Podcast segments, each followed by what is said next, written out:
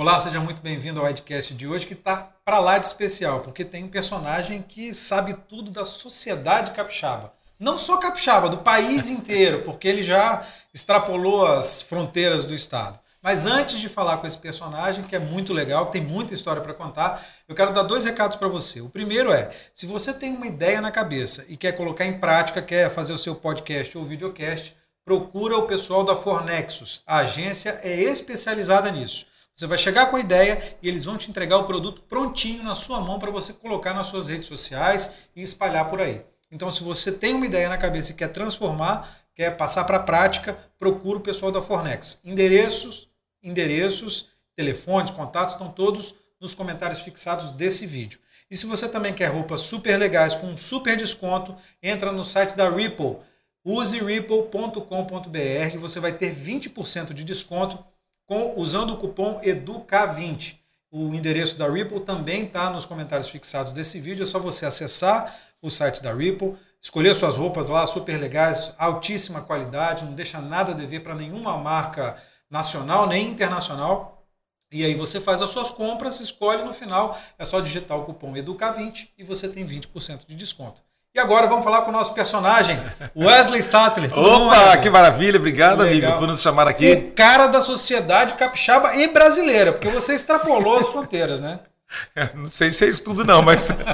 Amiga, vamos por causa disso. Ele põe a gente lá em cima, extrapolando fronteiras. Mas que eu sou curioso, sou. E que eu quis ver o que tinha do lado de lá, quis. Agora, agora assim, você um dia imaginou... Porque é, lá atrás, quando você. Você chegou a dar aula de inglês. Muitas aulas de inglês. Muitas eu tive escola de inglês durante 10 anos. Mas você começou com aula de inglês dando inglês para o primário. Primário, na rapaz. escola Santa Paula. Deixa eu te falar. Ainda vou mais além, hein? Eu dava aula para meus colegas de escola também. Então, quando você se imaginou lá dando aula de inglês, você se imaginou ganhando o mundo desse jeito? Assim, literalmente ganhando o mundo. Você viajou o mundo todo. Uhum. É, a sua profissão te deu isso, né? Graças a Deus, é uma profissão é, maravilhosa. Sou muito grato por ela. esse monte de gente que você conhece. Você imaginou isso lá atrás? Não, não imaginava não, Edu. Eu queria... Você achava que você ia ser o quê? Bancário? Rapaz, minha mãe queria que eu fosse bancário. Minha mãe queria que eu fosse bancário, meu pai queria que eu fosse que eu trabalhasse na CST, e eu, eles faziam as orações na hora do almoço, sabe, do dando a mãozinha assim, que o Wesley case, tenha filhos, trabalhe na CST, eu no banco, e eu fazia oração com eles. Depois eu saí correndo lá pro meu quintal, subi na árvore de, de, uma árvore que tinha de goiaba lá e falava: Jesus, não quero nada disso, não, desfaz tudo isso. Eu quero uma vida de aventura. Eu queria uma vida de aventura. Eu, eu era apaixonado pelos romances ingleses. Então, desde pequeno, eu lia romances ingleses dos autores mais conceituados. Meu primeiro livro que minha mãe me deu foi de Oscar Wilde. Nossa. Ela falou assim: se eu soubesse que tinha, eu estava te dando Oscar Wilde de presente. Ela nem imaginava que era um retrato de Dorian Gray. Pois é. Então eu já começava a ler ali. Com 12, 13 anos, eu já lia tudo no original, em inglês. Sabe? Não é que eu era gênio, não. É que meu pai gostava tanto de inglês. E a, a paixão dele por falar inglês, que ele não falava, era tão grande que ele transmitiu aquela necessidade para mim. Então eu, eu já li aquilo tudo no original tinha um. E era uma época diferente, porque hoje é, o inglês está nas escolas naturalmente. Uhum. As escolas de inglês são muito difundidas, tem o curso online que você Mas não era assim. Não Antes era você fazia assim. IBEU. Lembra o que eu fiz? É, o IBEU, depois IASG também. E eu era é. apaixonado pelo IBEU. Não vai nem uma propaganda aqui, vai um carinho pelos meus professores lá que me ajudaram que, a ter existe essa. até hoje o IBEU. Existe, me ajudaram a ter carinho pelo inglês. Mas eu lembro que tinha um navio que chegava sempre aqui em Vitória, uma vez por ano, uma vez em cada dois anos. O navio se chamava Doulos. É. E era um navio de bandeira missionária. Ele, ele fazia ações sociais né, ao longo das, da costa dos países de terceiro mundo onde eles paravam.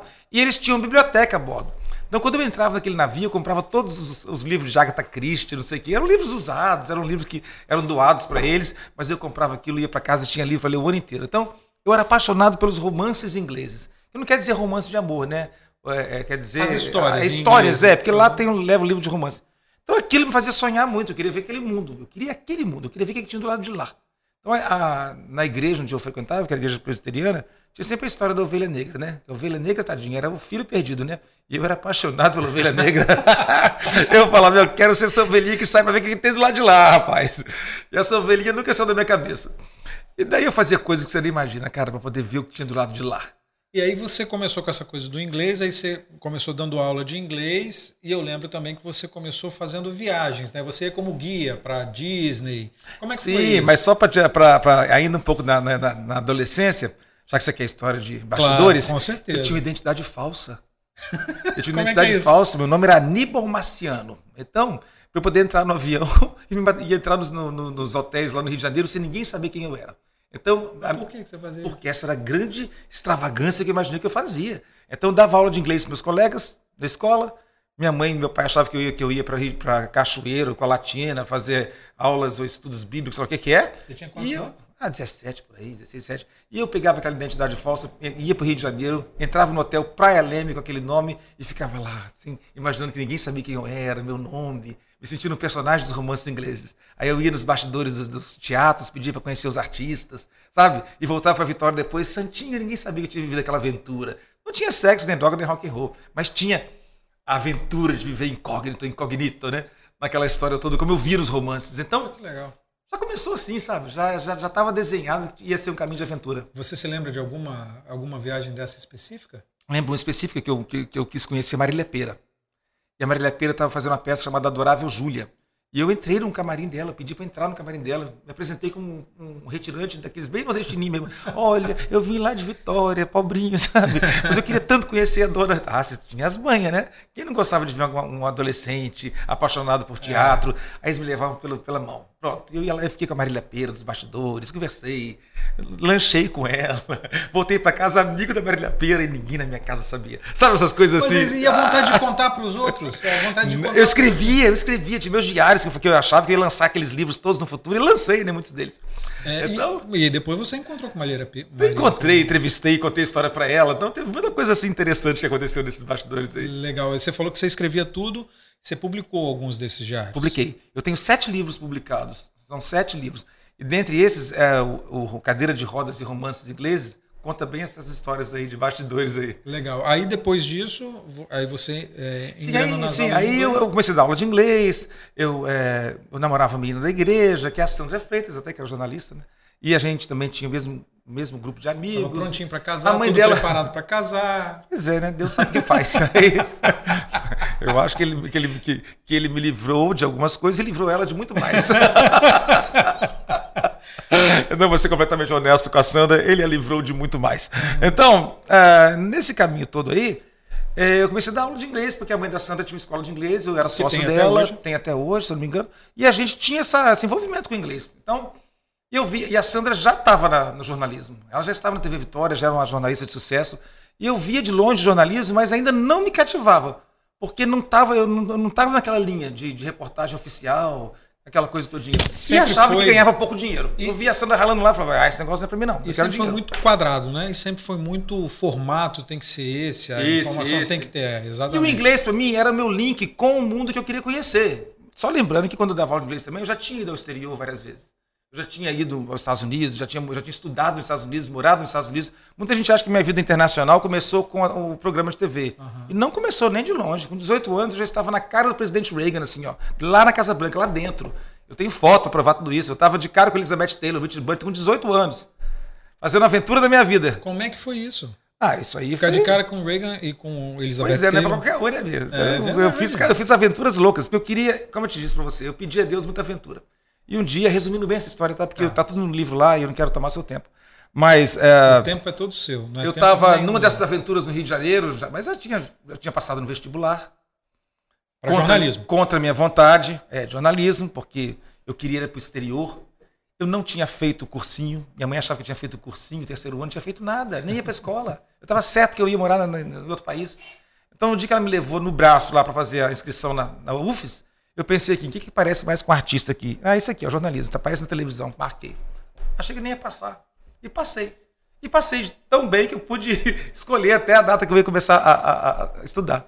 Aí eu pedi seis meses lá de, de para poder entrar no segundo semestre. Aham, Tinha essas coisas na semestre, época, né? segundo É. semestre. Aí Tem hoje ainda. tem ainda, não sei. Aí é, foi isso foi em 82, então tanta coisa mudou, né? É. Anos 80, maravilhosos anos 80. Triste de você que não viveu os anos 80, te falo isso, hein? E eu lá, nos fervilhantes anos 80, querendo conhecer o mundo, né? Aí eu fui pro Rio de Janeiro, cara, numa dessas viagens aí minhas, sem falar muito onde eu tava, pra minha mãe e pro meu pai. Volto a reiterar. Eu era bobo, eu era da igreja lá, eu não conhecia sexo, nem droga, nem rock and roll mesmo. Quando eu falo aventura aí, pra mim era conhecer coisas que, que não eram comuns ao meio onde eu tava, entendeu? Aquilo pra mim já era uma grande coisa. Então eu tava nessas dessas aventuras aí, mas eu ligava pra casa, eu ia no orelhão ligava pra minha mãe, meu pai, pra dizer que tava tudo bem. Mas eles achavam que eu estava ligando lá de Cachoeiro, lá de não sei aonde, né? Aí eu falei assim, é, eu era um crente meio assim, né? Meio, meio, meio, quase crente, né? Aí eu falei assim pra minha mãe, minha mãe falou assim, é, onde é que você tá, menino? Volta para casa agora. Falei, por quê? Ah, você não quer aventura? Não é aventura que você quer? Falei, é, todo mundo sabia da minha vontade de viver as aventuras dos romances ingleses. Então, eu consegui um emprego para você nos Estados Unidos. Falei, como assim? Ela falou, ah, tem um paraplégico que está indo fazer uma, uma, uma, uma operação nos Estados Unidos, precisa de um rapaz que fala inglês e que empurra cadeira de roda. Falei, sou eu, me põe nessa. Volto para casa agora, porque o negócio é semana que vem. Aí, entre idas e vindas, confusão danada para chegar, para chegar e me explicar e contar que eu estava no Rio de Janeiro, não estava não sei aonde. Enfim, tudo resolvido. É, manda o passaporte para. Coisas do Brasil, né? Faz um passaporte no mesmo dia, porque é um amigo é. do outro, amigo do outro, a gente consegue é. passaporte. E quando naquela época, então, era mais fácil ainda. Aí a gente conseguiu o passaporte, mandou para o consulado, o consulado voltou com o passaporte negativado. Dois dias antes da viagem. Não, não aprovaram seu. Não aprovaram seu meu visto. Aí eu, eu, eu acordei de manhã, meu pai e minha mãe me deram notícia bombástica que eu não ia para os Estados Unidos mais. Nossa, imagina. Pois é, eu olhei e falei assim, e agora? O que me resta fazer? Minha mãe falou, vai passear na praia. Eu vou fazer uma comidinha bem gostosa para você na hora do almoço, você vem. Eu falei, beleza. Peguei meu dinheirinho que estava escondido lá embaixo do colchão. Fui lá para o aeroporto, comprei um avião da Transbrasil. Foi passear na praia Fui, onde? Pa, passear na praia. Fui parar dentro da, dentro da agência que tinha, que tinha meu passaporte, lá no Rio de Janeiro. Peguei o passaporte, entrei na fila e fui lá na cara do cônsul, de manhã. E falei, não tinha esse negócio de remarcar, não tinha internet, nada disso. Né? É. Né? Você entrava na fila. Eu falei, você não vai me deixar para os Estados Unidos mesmo, não? Eu falei, não. Eu falei, por que, que não? Porque não, não tem nada que comprove que você vai voltar. Eu falei, você vai fazer isso com uma pessoa que está indo levar um paraplégico se tratar? Um homem que, tava, que depende da, da, da, de eu empurrar a cadeira de roda para ele voltar, voltar a andar, você vai ter coragem de fazer isso? O homem falou assim, então tá bom, eu vou te dar o visto, menino. Mas eu vou escrever aqui, escreveu a mão em cima do visto. Só se entrar com fulano de tal, que é paraplégico, se for diferente de qualquer coisa disso, não entra. Olha que loucura. Eu falei, obrigado. Peguei o passaporte, liguei para minha mãe de novo e ela falou assim: Ô oh, moço, tá frio. Eu falei, mãe, tô no Rio de Janeiro. O quê? De novo? Tô com visto na mão, avisa seu amigo que eu vou. e assim foi feito. Em poucos dias eu estava embarcando nos Estados Unidos com ele e ele era uma pessoa totalmente maluca, muito mais maluco que eu. Eu imaginei que era um milionário excêntrico, porque quem viajava naquela época para os Estados Unidos era milionário. Era um rapaz muito pobre, era um senhor muito pobre, tinha 46 anos, tinha os dentes todos defeituosos, tinha uma, uma aquela aparência de pobre, sabe? Com as malas amarradas com, com cinto, com, uhum. com plástico, aqueles negócios todo mesmo. E eu falei, ixi, Maria, vai ser texto, agora não quero mais não. A mamãe falou assim, agora você vai. Quer aventura? Vai. E foi a grande aventura da minha vida. Chegamos lá, perdemos todo o dinheiro. Dois, dois dias eu tinha perdido o dinheiro todo. Não tinha onde, onde dormir, onde comer. Fomos jogados no meio da rua, em Washington DC, um frio de maio, né? o inverno acabando. E, enfim, tem que ler o livro, porque esse homem tinha uma cabeça tão maluca, sem falar inglês, sem entender nada, que ele mandava fazer as coisas, eu fazia, e a gente ligava para a embaixada, a gente ligava para Globo, a gente ligava para tudo, no final até na Casa Branca fomos parar. Isso foi um acidente de percurso, a Casa Branca foi um acidente. A gente estava caminhando de frente à, à Casa Branca, empurrando a cadeira de roda, e eu vi um monte de gente de cadeirante entrando. Aí eu brinquei com ele e falei assim, ah, seus amiguinhos, tudo, vão tudo lá para Casa Branca. Aí eu e ele brigavam que nem com gato. A gente era totalmente diferente. Aí ele veio e falou assim: é, amiguinho, isso aí, rapaz, é sobrevivente do Titanic. Falei, rapaz, Titanic não atropelou ninguém, não, afundou. não deixou ninguém paraplégico, não.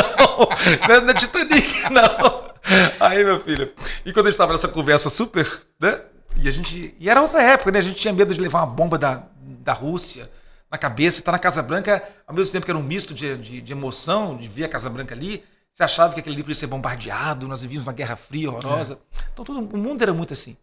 Aí um guarda chegou perto da gente e falou assim: por aqui, por aqui, por aqui, vem cá, estão fora da fila. Foi enfiando a gente na fila, eu falei: bora. Vamos embora. Menino, resumo da ópera: era um café da tarde, uma coisa assim que o, que o, o Reagan estava fazendo para os ex-combatentes de guerra. E a gente foi enfiado. Têm, é, tem uma cultura muito uma cultura, forte de, do veterano, né? De, de, um culto ao veterano. E eu né? não sabia nem que guerra que era, só sei que eu falei para ele assim: ó, Vietnã. Se alguém falar qualquer coisa com você, você fala Vietnã.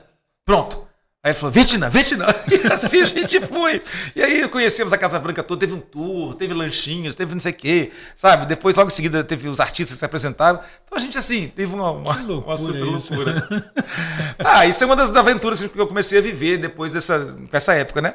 Até que chegou a grande aventura que foi a televisão, que é onde você deve estar querendo chegar, né? Não, eu quero chegar nas histórias. É, é, tá ótimo. É, o caminho é esse. O, o caminho, o caminho são, é esse? É, o caminho são as histórias então, da tá, vamos vida, lá, né? vamos resumindo um pouco aí. Ok, voltei para casa, aí já Uh, depois que vi essas aventuras todinhas esse paraplégico lá, que vendeu um livro, coisas muito engraçadas e muito tristes também aconteceram na viagem. Foram três meses de pauleira. Aprendizado puro Aprendizado. Também, né? E, enfim, que me rendeu um livro maravilhoso. Ah, eu voltei para os Estados Unidos como, como estudante no, na escola luterana. Eu fiquei dois anos no colégio interno, em Minneapolis.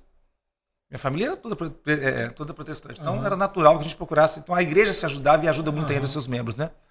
E é, e é, diferente também porque a, a, a, igreja presbiteriana é muito tradicional, né? Uhum. É diferente das, das igrejas neopentecostais de hoje em dia, que são igrejas que surgiram, ah, muitas sim, delas no Brasil. Sim. Então é uma, é uma forma diferente de ver e muito tradicional. Né? Ah, Nos Estados Unidos, é, principalmente. Principalmente. Né? Não é, a igreja presbiteriana, então, não é uma igreja que, que tem aquela, a, aqueles cultos entusiasmados demais, com muita gritaria, nada disso não tinha também muita. Não pode isso, não pode aquilo. Não, minha mãe deixava de dançar em boate, discoteca, essas coisas todinhas. Não, não podia fumar, beber, nada disso. A forma de conduzir é, era diferente. Era, né? era mais light, não era tão pesado, não. Mas tinha aquelas restrições, sabe? De sexo só depois do casamento, aquelas coisas todas, né? Então a gente tentava observar essas, uhum. essas regras. Aí você foi e ficou lá os Aí dois fiquei lá uns dois anos, anos, dois anos e voltei, e o caminho natural era continuar dando aula de inglês com um pouquinho mais de sabedoria, né? Tinha morado já nos Estados Unidos, já vivido uma situação, cantei num, num coral norte-americano. O lá. ouvido fica muito mais acostumado. O ouvido, nossa, língua, né? eu, tava, eu já estava, modéstia parte, muito bonzinho. Fluente, né? É, flu, fluente já fui lá, fluente. Já falava inglês desde 12 anos. Bem, bem, desde 12 anos. Agora, depois você volta lapidado, né? Aí eu montei a escola de inglês junto com a, com a mãe da Sandra e tivemos o Speak Fest, que chamava na época. E a gente ficou durante quase 10 anos, eu acho, com a escola de inglês. Prontinho para casar com a Sandra? É, até que dia o casamento não, né? Não, não, não, não, foi muito bem para esse lado. E aí, quando você briga com a sogra, você briga com a igreja, você briga com a escola, você briga com tudo, né? É. Então, o dia que, que, que, houve o rompimento da sociedade lá, foi o rompimento com tudo. Foi com a igreja, foi com. O mundo acabou. Daquele, mundo, daquele dia em diante, na, morreu um Wes, nasceu outro. Naquele dia, eu lembro que eu fui para a porta da, da rua, assim, da, desci a igreja, sabendo que eu nunca mais ia voltar, e de fato nunca mais voltei na igreja. Nunca mais? Não, 20 e tantos anos, 30, sei lá, eu nunca mais voltei. Daquele dia em diante eu olhei para o céu e falei assim, Senhor, eu vou querer que o Senhor seja meu, o meu psicólogo, psiquiatra, tudo, meu coach. Não tinha essa palavra não, eu devo ter não. usado outra. Porque eu não sei o que fazer não, viu? Minha, minha vida inteira foi aqui dentro. Eu não sei nem por onde começar. Eu não sei nada, não sei nada de nada. Então, onde eu errar, me corrige, onde eu acertar, vamos junto. E agora, então, eu quero fazer aquilo que não deixavam fazer. Eu quero ser artista. Mas eu já estava já fazendo jornalismo, já estava na faculdade. Então o artista foi muito para esse lado do, do, do, jornalismo, né?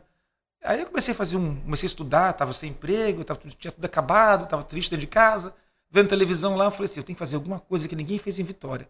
Começando a assistir os, tele, os, telejornais todos, eu vi que só se falava em buraco, em confusão, Tiro, de rua, facada. tiroteio. Não tinha nada que mostrasse o lado bom da cidade. Vitória estava inaugurando o Shopping Vitória, a terceira ponte tinha acabado de ser inaugurada. Tudo estava vindo uma nova Vitória, não tinha ninguém que mostrasse quem eram as pessoas por trás desses empreendimentos, quem são essas pessoas. Eu falei, vou fazer isso. Aí vi o Mauri Júnior. Eu falei, esse cara faz algo muito parecido com o que eu quero. Muito parecido. E eu comecei a me inspirar na Mauri mesmo, fazer aquelas, fazer, é, buscar eventos, não sei o quê. Mas eu não conhecia nada, eu era de Vila Velha. Vila Velha e Vitória eram, eram dois países diferentes praticamente antes da ponte. É. A ponte tinha acabado de chegar, então a vida social era tudo mais difícil, não acontecia em Vila né? Velha. Acontecia em Vitória, Praia do Canto, no Praia Tênis Clube, sei lá onde. Não era em Vitória, Vila Velha. Aí é, eu fiz um projeto na máquina mesmo de, de, de, de datilografar, é, do que eu achei que seria certo, não sei o que, não sei o que. E comecei a enviar esse projeto para as televisões. Ninguém me recebia. Eu ficava na beirada, na, na, recepção lá esperando com papelzinho na mão, currículo na mão, e nada. Ninguém queria falar comigo. Aí um dia, reclamando com o fotógrafo Cid Lucas sobre a dificuldade de entrar na televisão no Espírito Santo com um projeto tão maravilhoso como era o meu, o único programa que ia fazer bem um capixaba, o Cid falou assim: rapaz, vou te ensinar a maior lição da sua vida. Aprende aí, senta e ouve isso aqui. Eu falei, o quê? Ganhe a mulher primeiro. Depois que você ganhar a mulher, você ganha o mundo. Tudo depende da mulher. É a mulher que define compra. É a mulher que define o que o marido vai querer fazer. É a mulher que define tudo. Você está procurando os homens que, que mandam no, na televisão. Procura as mulheres. Eu falei, que conselho mais biruta? Eu falei, me ilustra melhor isso. Ele falou, quem que você procurou por último? Eu falei, Américo Boaz. Ele falou, esquece. Procura Tânia Boaz, a mulher dele. Na época ele era, ele era casado com Tânia Boaz. Uhum. Posteriormente, né, a mãe do Marcos Boaz, ele casou-se com a Mariana Boaz hoje. Que é a mulher dele atual hoje. Mas na época era Tânia Boaz. Mãe do Marcos e Eduardo Boaz. E ele falou assim: e a Tânia Boys, a mulher dele, tem uma loja na Praia do Canto chamada Paulo Ralph Lauren. Vai lá com esse papelzinho e mostra para ela e fala para ela que você merece entrar na televisão. Rapaz, eu fiz isso. Eu bati na loja da mulher lá, já não tinha mais medo de nada, tava tudo, já estava querendo aventura mesmo. Cheguei lá e falei, assim, a senhora não me conhece, eu sou Wesley lá de Vila Velha. Ela foi muito simpática, Tânia Boas, me, me ofereceu um café. E eu falei assim, eu estou levando isso aqui para seu marido, mas eu não consigo chegar nele. Será que você teria gentileza de levar esse papel para sua casa hoje e entregar para ele? Ela falou assim, mas primeiro me conta o que, que tem aqui. Vamos tomar um café comigo, menino. Eu era um menino magrelinho assim, você lembra? Eu era magrelinho assim, gente. Meu paletó listrado era de uma lista só, como diria o outro. Né? Aí, é, ela sentou e gostou da ideia e falou assim: eu vou levar para ele, vou levar para Mequinho. Foi a primeira vez que eu vi alguém falar Mequinho. Aí ela levou para Mequinho, que era o Américo Boys. Resumindo muito para você, em três dias eu estava contratado. Fernando Machado me convidou para conversar e falou assim: ó, você vai começar um programa novo. Nós acreditamos que esse programa vai ser um sucesso, porque ele é inovação. Vai ser a, a coluna social do Hélio Dória. Na TV. Na TV, como se fosse do filme mudo para o filme, para o cinema falado e, e colorido. Aquelas personagens que estavam estáticas na coluna do, da Gazeta, elas vão ter vida e cor e voz no seu programa. Você descobriu um caminho, né? É, é, foi uma descoberta. Foi uma descoberta. Isso, né? Aí foi, eu fui o primeiro, eu fui o primeiro, eu fui o primeiro no lugar certo na hora certa. E o Fernando. Com a empresa certa também. Não, principalmente isso, a empresa certa. Embora tenha sido, ela tenha sido bem, bem, bem firme comigo. O Fernando falou: olha só, vamos colocar esse programa no ar. Você não tem salário e nós não, não vamos te ajudar a fazer nada. O que, você, o que vai acontecer é o seguinte: o que você faturar, 35% é seu, o resto é nosso. E a, como é que fala? O, o cinegrafista, auxiliar, a parte técnica também é nossa. Você entra com a sua, com a sua cara, com a sua coragem, com o seu desbravamento aí de, de novos uhum. mercados e a gente entra com a parte técnica. O que faturar o programa é isso. Se não faturar, portas fechadas em dois meses. Importante você falar isso, porque é, a gente sabe que no jornalismo o, você estuda e você aprende que você é jornalista. Você não pode vender nada. É, inclusive tem uma, é uma guerra isso, né? Uhum. Tem uma coisa de, ah, o jornalista não pode se vender, não pode vender e não sei o quê. Tem essa coisa, né? Uhum. Essa distância, né? Você Sim. aprende isso na faculdade, você aprende isso na universidade. Como é que você encarou isso e como é que você conseguiu é, é, sobreviver, porque você ia ganhar, você ia depender, o que você ganhasse para sobreviver, você ia depender do que você vendesse. Essa é uma pergunta muito boa, que até me ajudou a esclarecer várias coisas e o preconceito que eu sofri no começo, sabe? Eu fazia coisas maravilhosas e, e era ignorado largamente pela, pela, pela intelectualidade da UFES ou de outros lugares que é. não reconheciam o que a gente fazia. A gente fez muita coisa. Que foi uma coisa inovadora. Que mudou, mas tudo bem. Acho que todo começo é assim, né? Eu não entrei, não entrei também pensando em ser reconhecido por eles, não eu tentei sobreviver e fazer o que, o que tinha que fazer. Então, quando nós entramos naquele mercado ali, e eu, eu, eu tive que definir o que, que era comprado, o que, que não era, o que, que era vendido. Então, entrevistas comigo, etc. E tal, não eram vendidas. O que, a gente fazia era o seguinte: é, se, se o conteúdo da entrevista fosse publicitário, ah, Wesley, o, sei lá, vamos lá, o Michelini vai mostrar, vai mostrar o sucesso da empresa de café dele. Aquilo era cobrado que aquilo a gente encarava como publicidade. Uhum. O Michelini fazia uma festa pessoal na casa dele, de aniversário dele, não se cobrava. O Michelini tem um assunto que é notícia, que é de interesse de todo mundo, não se cobrava. Isso é então, difícil então, definir, foi, né? Foi difícil, porque a gente estava abrindo um caminho que ninguém abria. É. Então, era, mas se não fosse assim, não tinha sobrevivência. Você tinha que vender patrocínio, você tinha que vender conteúdo, o conteúdo não se vendia. Não é verdade? É. Então, você pensava o seguinte: ó, o cara vai lançar um prédio. Ele vai fazer uma grande festa para lançar o prédio. Por que, que eu tenho que ir lá de graça? Sabe? E, e, e, e levar cinegrafista, auxiliar, trabalhar até de noite, madrugada e não cobrar nada dele. Estou fazendo propaganda para o negócio dele.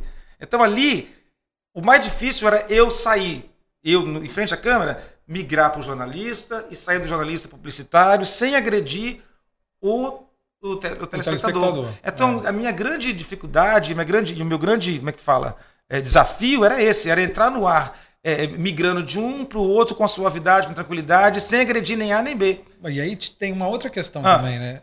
Como é que você lidava com o seu cliente? Porque às vezes seu cliente, você fazia alguma coisa, cobrava do seu cliente, mas fazia alguma coisa com o mesmo cliente não cobrava porque não era. É difícil não, isso. falava né? isso para ele. Olha, querido, isso aqui a gente tem que cobrar porque a sua empresa, o seu negócio entra no quesito publicidade. Se eu não te cobrar, a TV cobra de mim.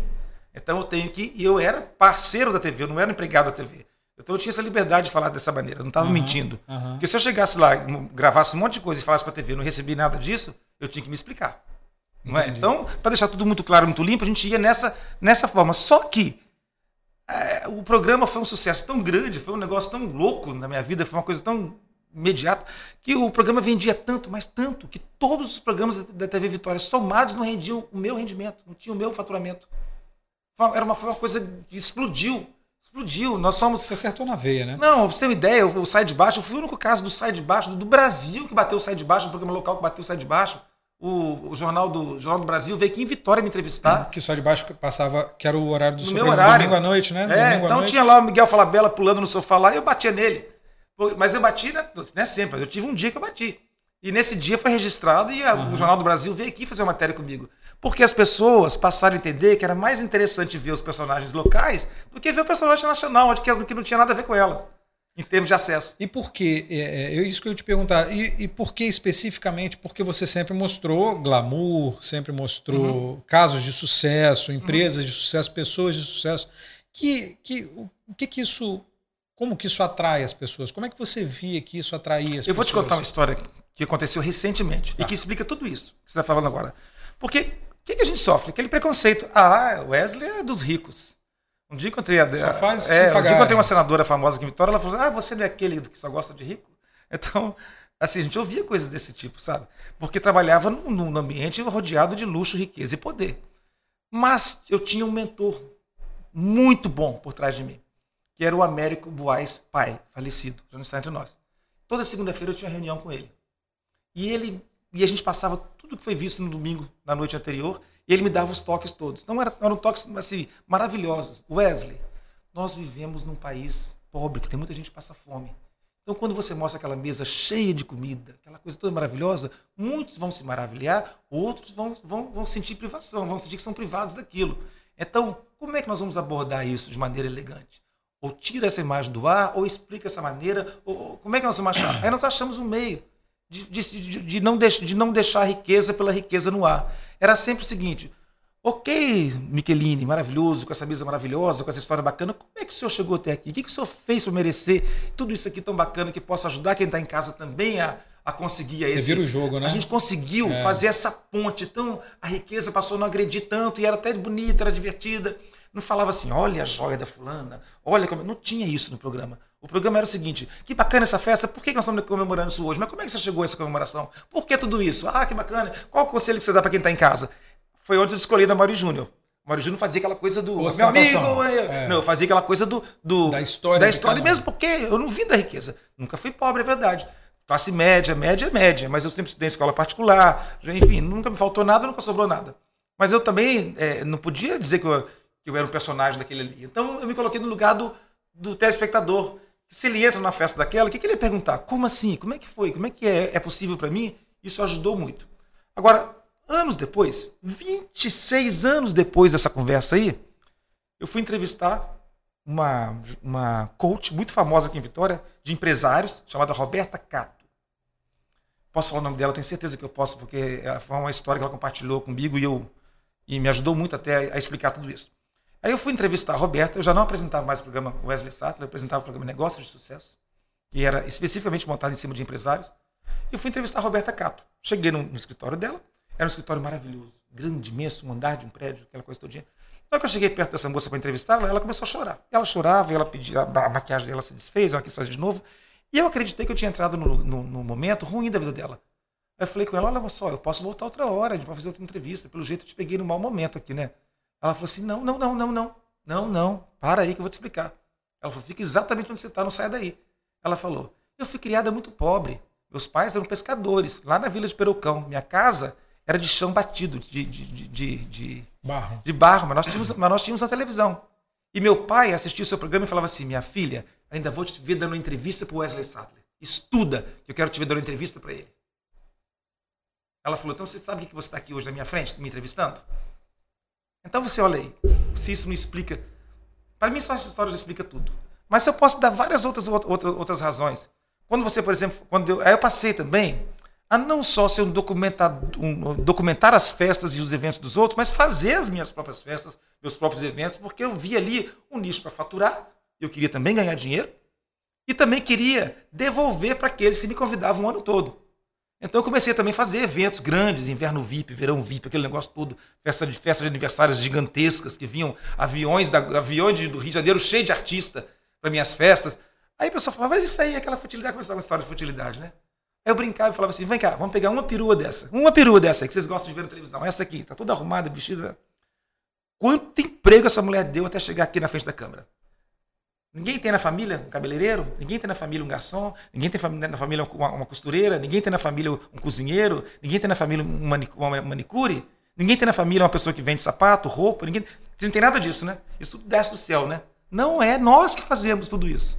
Então, quando você dá, quando você dá a, luz e mostra aquilo que está acontecendo também, é uma cadeia de coisa que vem junta.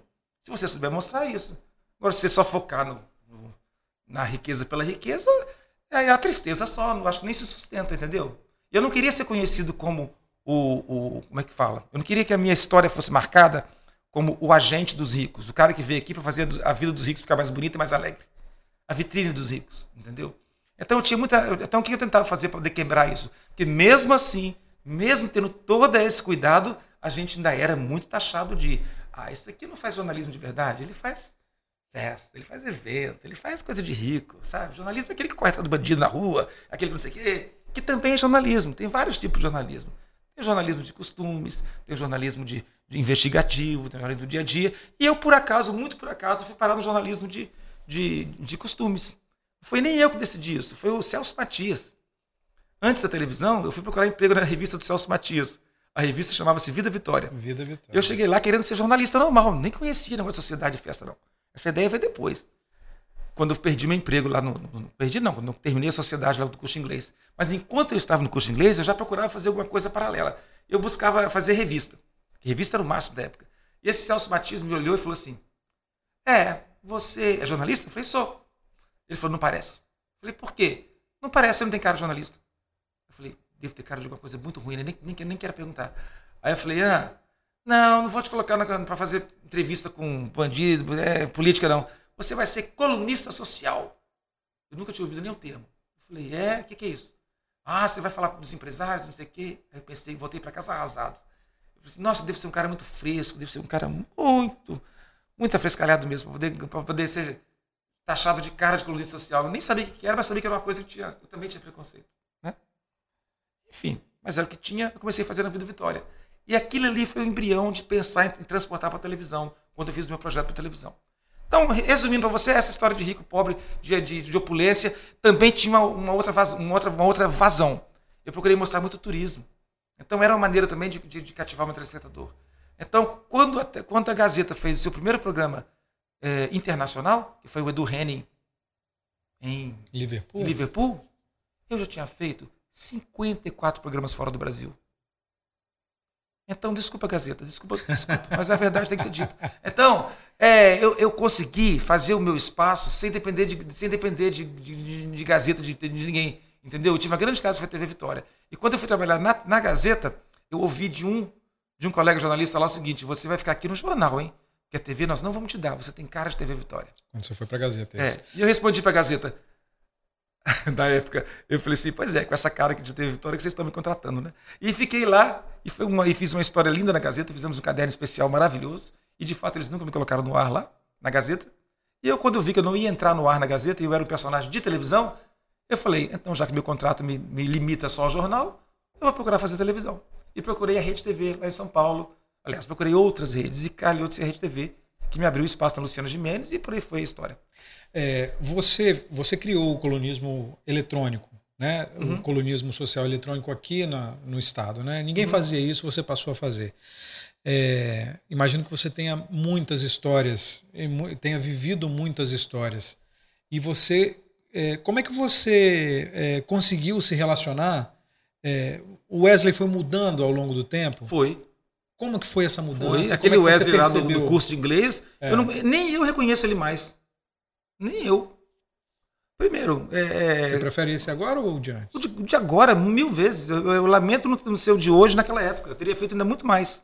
Porque naquela época eu tinha tantas limitações, limitação de igreja, limitação de disso, daquilo outro, daquilo outro. Hoje, quando, quando, eu, quando eu, eu soltei as amarras da minha vida todas e, e, e, abracei o destino e falei, eu sou dono do meu destino, eu sou dono da minha vida e eu vou fazer acontecer, foi muito melhor. Aí eu conheci o verdadeiro Wesley e conheci o verdadeiro Deus. O Deus que eu ouvia antes era um Deus que eu ouvia falar. Que atravessou o outro no deserto, atravessou. É, é. Quando eu fui para a rua, É o Deus que me fez atravessar os desertos, que me fez atravessar tudo, que abriu porta, que abriu caminho, que me, que, me, que, me, que me levantou do chão quando eu caí. Aí eu conheci Deus de verdade. Não tirando o mérito da igreja. Aprendi muito lá. Mas conhecer Deus eu conheci na prática, na rua. Então, assim, eu passei, eu me considero o melhor cristão depois que eu saí da igreja. E me considero um, um, cidadão muito melhor depois que eu vi o mundo sem preconceito, sem amarras, sem, sem viseira. É, é, eu imagino que você tenha aprendido muito. Tem alguma lição que você é, que, o, que esse, esse início de colunismo social eletrônico te passou e que você carrega até hoje? Dessa convivência com, com pessoas é, que estavam num nível diferente, que já tinham conquistado muita coisa? Sim. Assim, quando você trabalha com, com a riqueza, ou quando você. Tá bom, vamos trazer para o nosso dia a dia aqui. Quando você é amigo do rico, quando você trabalha com a riqueza, quando você frequenta a casa do rico, a, a, a casa de verão dele, a casa de pedra azul dele, você não é ele. Aquilo não te pertence.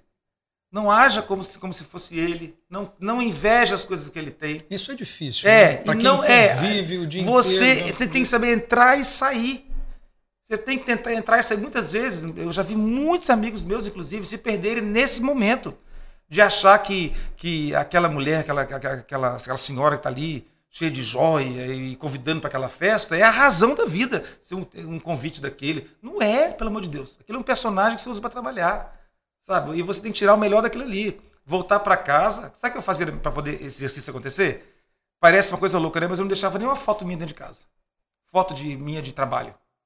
Eu queria, quando eu entrava em casa, cara, eu tomava um banho, tirava, tirava o terno, tirava a gravata, ficava descalço. Parecia que era uma coisa assim para poder lembrar que quem era você, o seu lugar? Meu lugar, é. Então, se eu alcancei algum sucesso financeiro no meio do caminho, eu alcancei, mas não foi nem de longe o que esse povo aí tem, o que eles tiveram. Nem eu nunca quis isso. Eu quis o suficiente para poder viajar muito, andar num carro bom e, e ficar sob um teto agradável.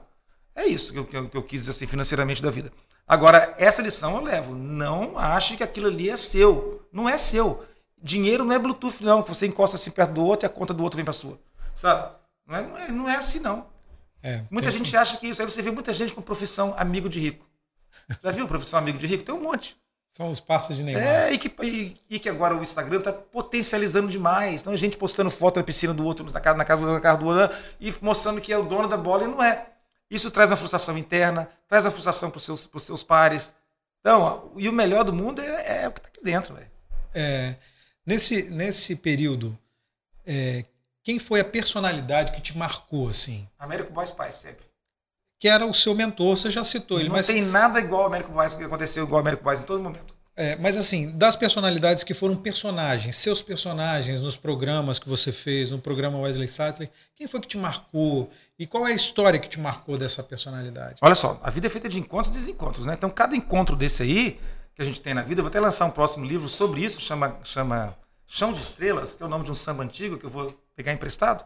Eu quero dizer que nesse, nesse caminho de estrelas você vai, você vai conhecer e pegando um pouquinho de cada uma, né? Então teve muita gente que marcou.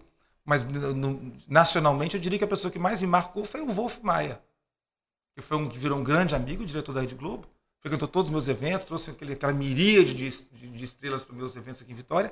E o Wolf me ensinava a fazer televisão. Eu assistia televisão com ele em casa e ele falava: Ó, oh, tá errado, você tá feio aí. Quando, principalmente quando eu estava na Luciana Gimenez. Uhum. E ele e, e eu estava morando em São Paulo, então vou fazer isso, ia lá para casa, sentava no sofá e ficava.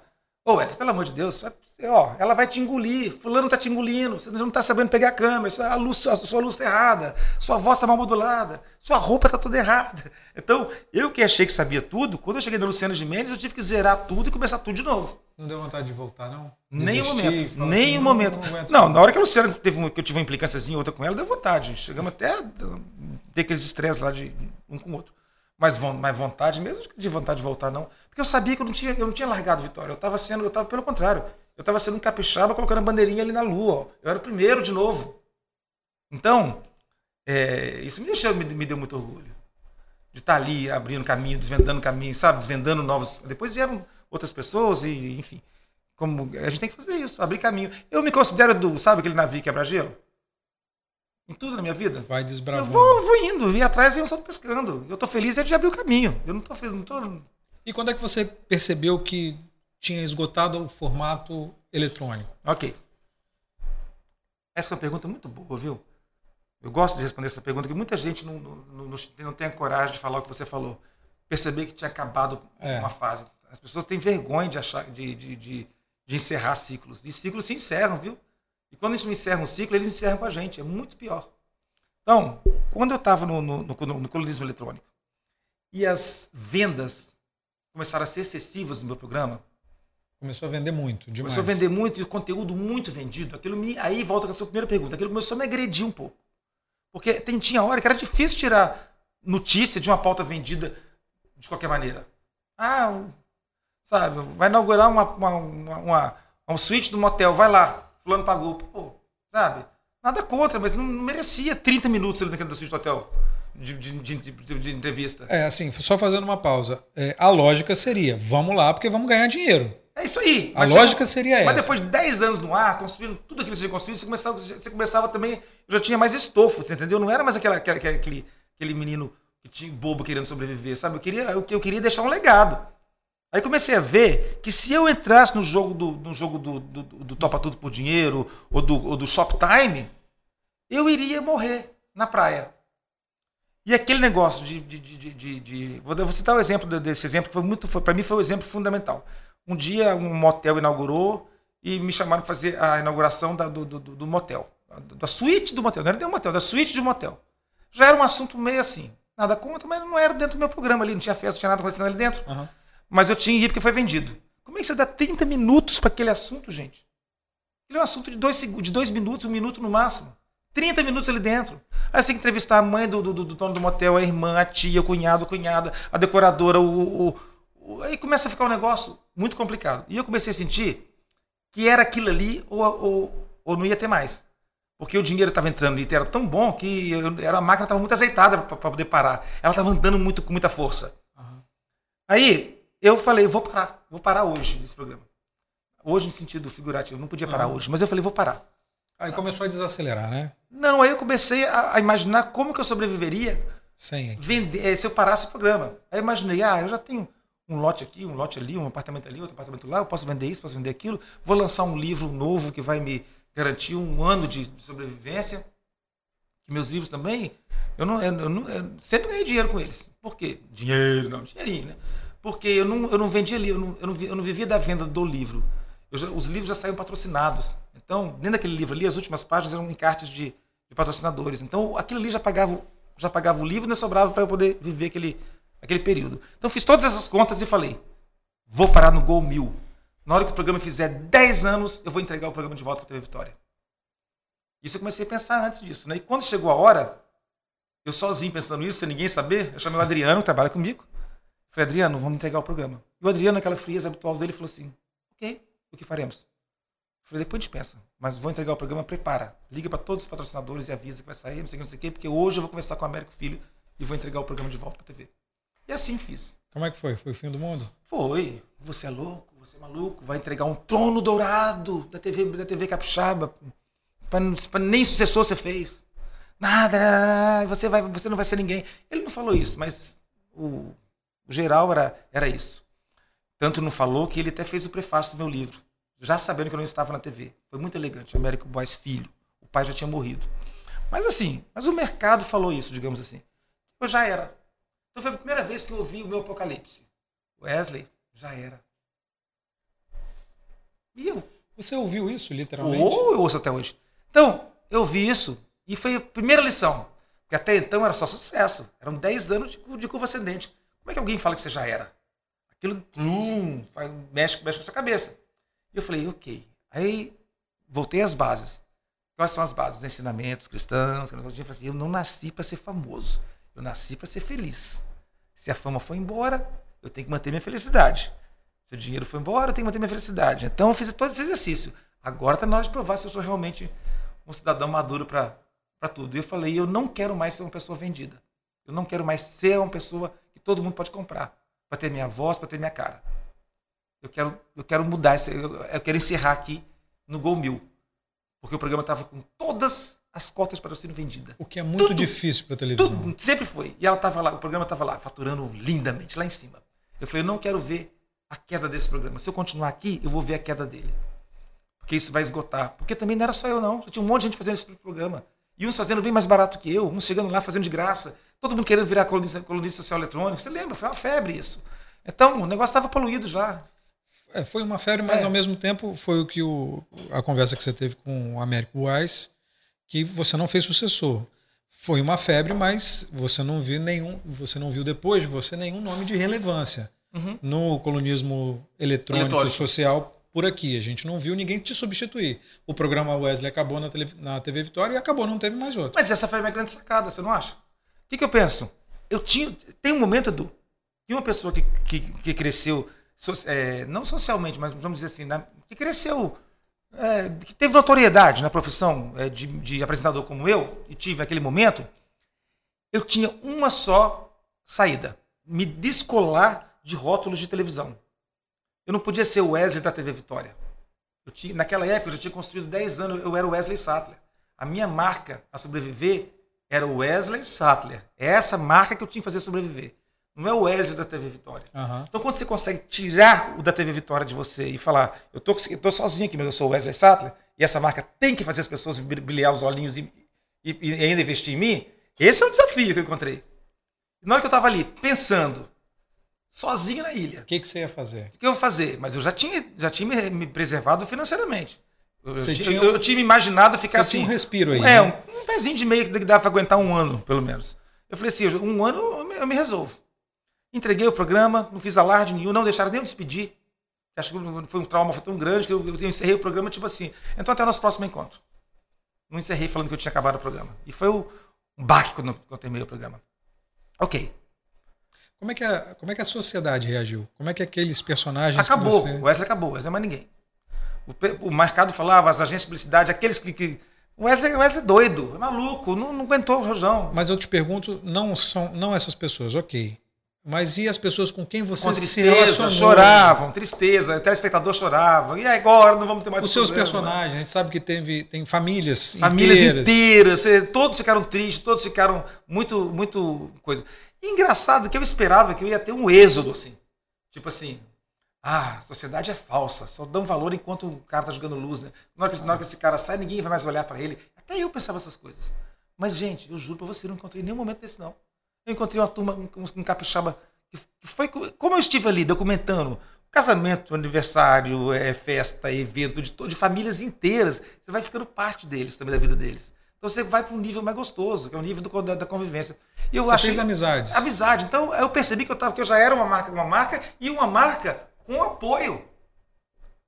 Aí eu falei, vou montar então alguma coisa minha. Pensei até em comprar uma, uma, TV é, experimental e começar, estava pensando o que fazer.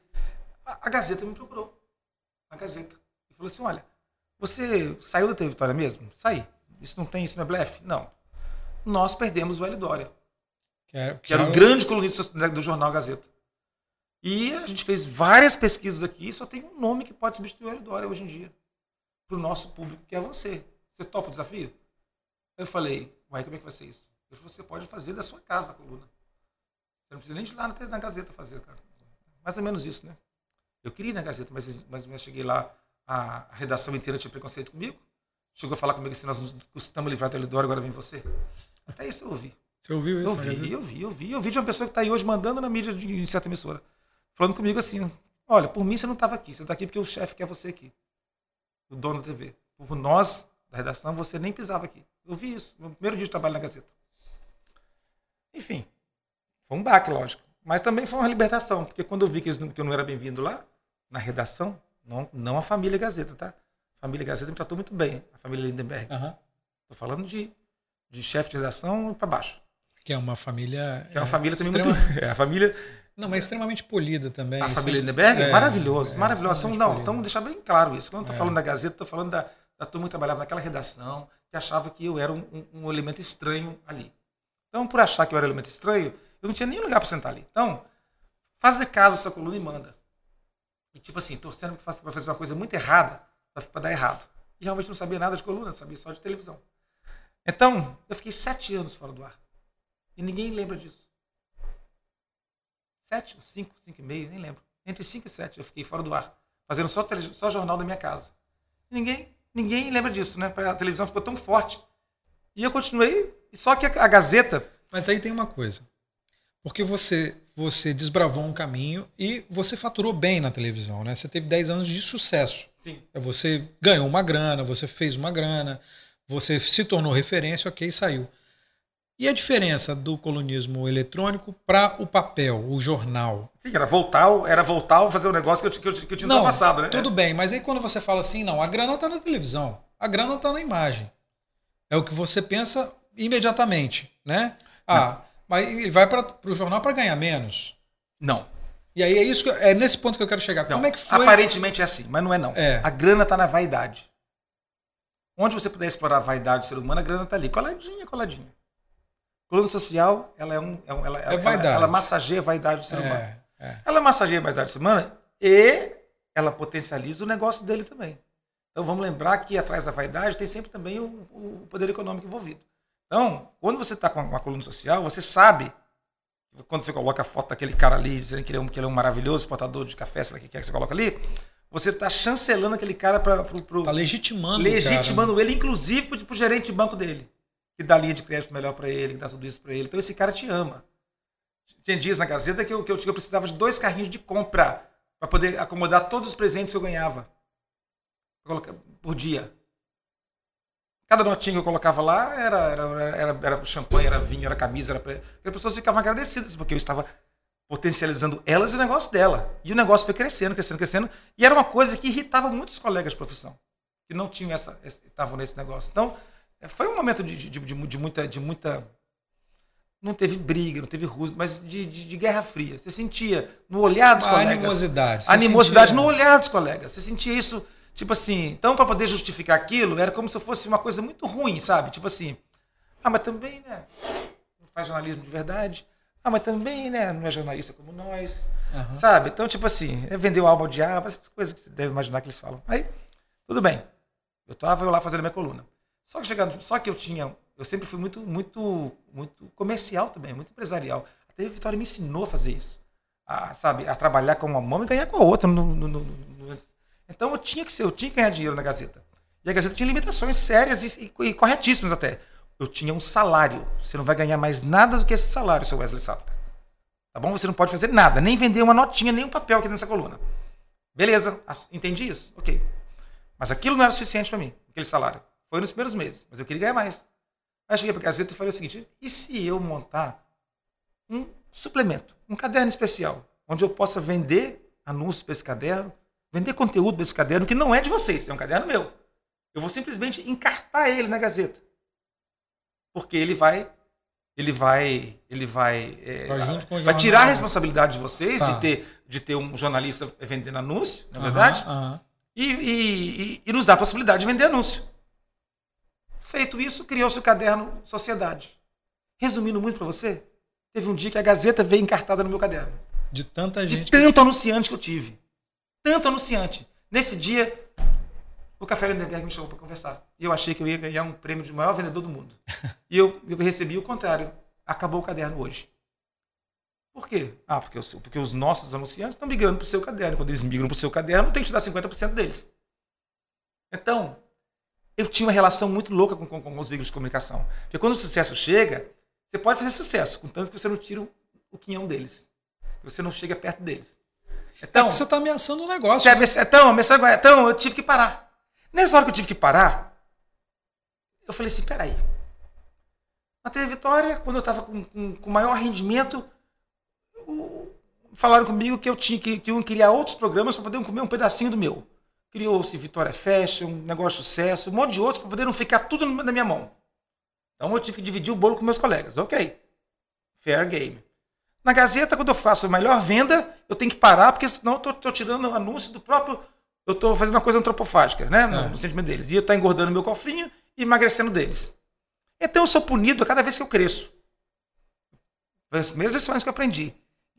Então, você, comecei a ver que eu era punido pelo crescimento. Aí, falei, aí, você vê que tem alguma coisa errada com o ambiente que você está, né? Ah, mas ele não é Gazeta, né? É, eu acho que é o mundo empresarial mesmo, você uhum. sabe? É uma coisa muito louca. É aquele negócio, eu gosto muito do meu empregado, mas se ele crescer mais que eu, eu não gosto tanto dele. Isso você vê em todo lugar. Eu gosto muito do meu gerente, mas o meu gerente não pode chegar perto de mim, não, que sou diretor, não. Aí eu já não gosto tanto dele. Então isso é do ser humano, é do ser humano.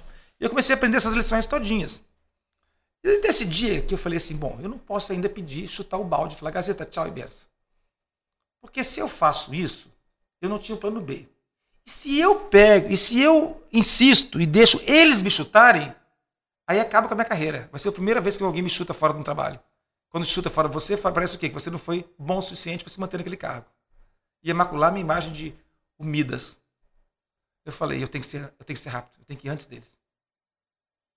Com todo carinho a Gazeta, porque eu estava na Gazeta, podia ser qualquer outra emissora. Ah. Aí, nesse, nesse momento, eu comecei a lembrar da televisão. Falei, mas eu sou da televisão, eu estou fora da televisão. A Gazeta não me coloca no ar por nada.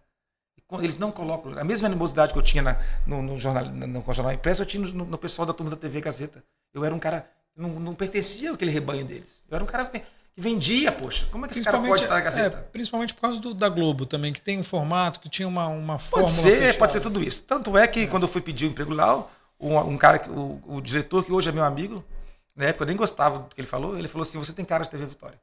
E eu fiquei, eu falei com ele, claro que eu sou cara de TV Vitória. Foi por isso que vocês me chamaram aqui, não é verdade? E lembrando só que TV Vitória não é, é uma TV que faz acontecer, ela não é uma, um engenheiro de obra pronta, né? Que pega tudo lá de cima e simplesmente repassa. Então, eu tive essa animosidade com eles e que foi resolvida. Pedir desculpas por ter falado isso e a, e a vida seguiu. Uhum. E, mas eu percebi que no momento era, era tenso, era de sobrevivência. Ou eu saía também por cima, ou eu era limado e eu, e eu, ia, eu ia. Aí sim, nós íamos ter um problema para resolver. E eu, eu, eu já estava com 40 e tantos anos, 45, eu acho. Era, não ia ser fácil resgatar tudo aquilo. E pior, eu já via o Facebook chegando. Facebook chegando, chegando, chegando, chegando, chegando, chegando, chegando, chegando, chegando, chegando. E eu falava, gente, daqui a pouco todo mundo vai ser o seu próprio colunista. E o colunista não vai ter mais espaço para ser colunista. Isso aqui vai tirar a graça do colunismo. Porque você vai poder publicar o seu próprio negócio, você vai ter respostas das pessoas que no, no, jornal você não tem, e você vai, vai massagear aquele ego, aquela vaidade sua ali, sem precisar de colunista. Aí eu comecei a ver que os ventos estavam soprando para comprar para mídia eletrônica. Isso em, 19, em 2010, por aí, já estava. Já tava, o Instagram estava engatinhando, mas o Facebook já era uma. já estava alastrando, já era uma coisa forte. E eu falei, eu tenho que sair antes que ou o Facebook me derrube, ou a Gazeta me, me, me derrube, por, por motivos de venda, seja lá que eles acharem que for necessário. Aí eu lembrei da televisão. Eu lembrei que eu estava longe da televisão. Que era a sua casa, onde que você era minha nascido. casa. Aí eu falei, eu tenho que voltar para a televisão. Mas voltar onde? Eu já fiz tudo no Espírito Santo. Aí eu falei assim, vamos para Nacional. Eu não disse boa noite Brasil ainda. eu tenho que falar boa noite Brasil, tá faltando isso no meu currículo. Eu brincava com meus amigos, assim, na hora que eu falar boa noite Brasil, estou realizado.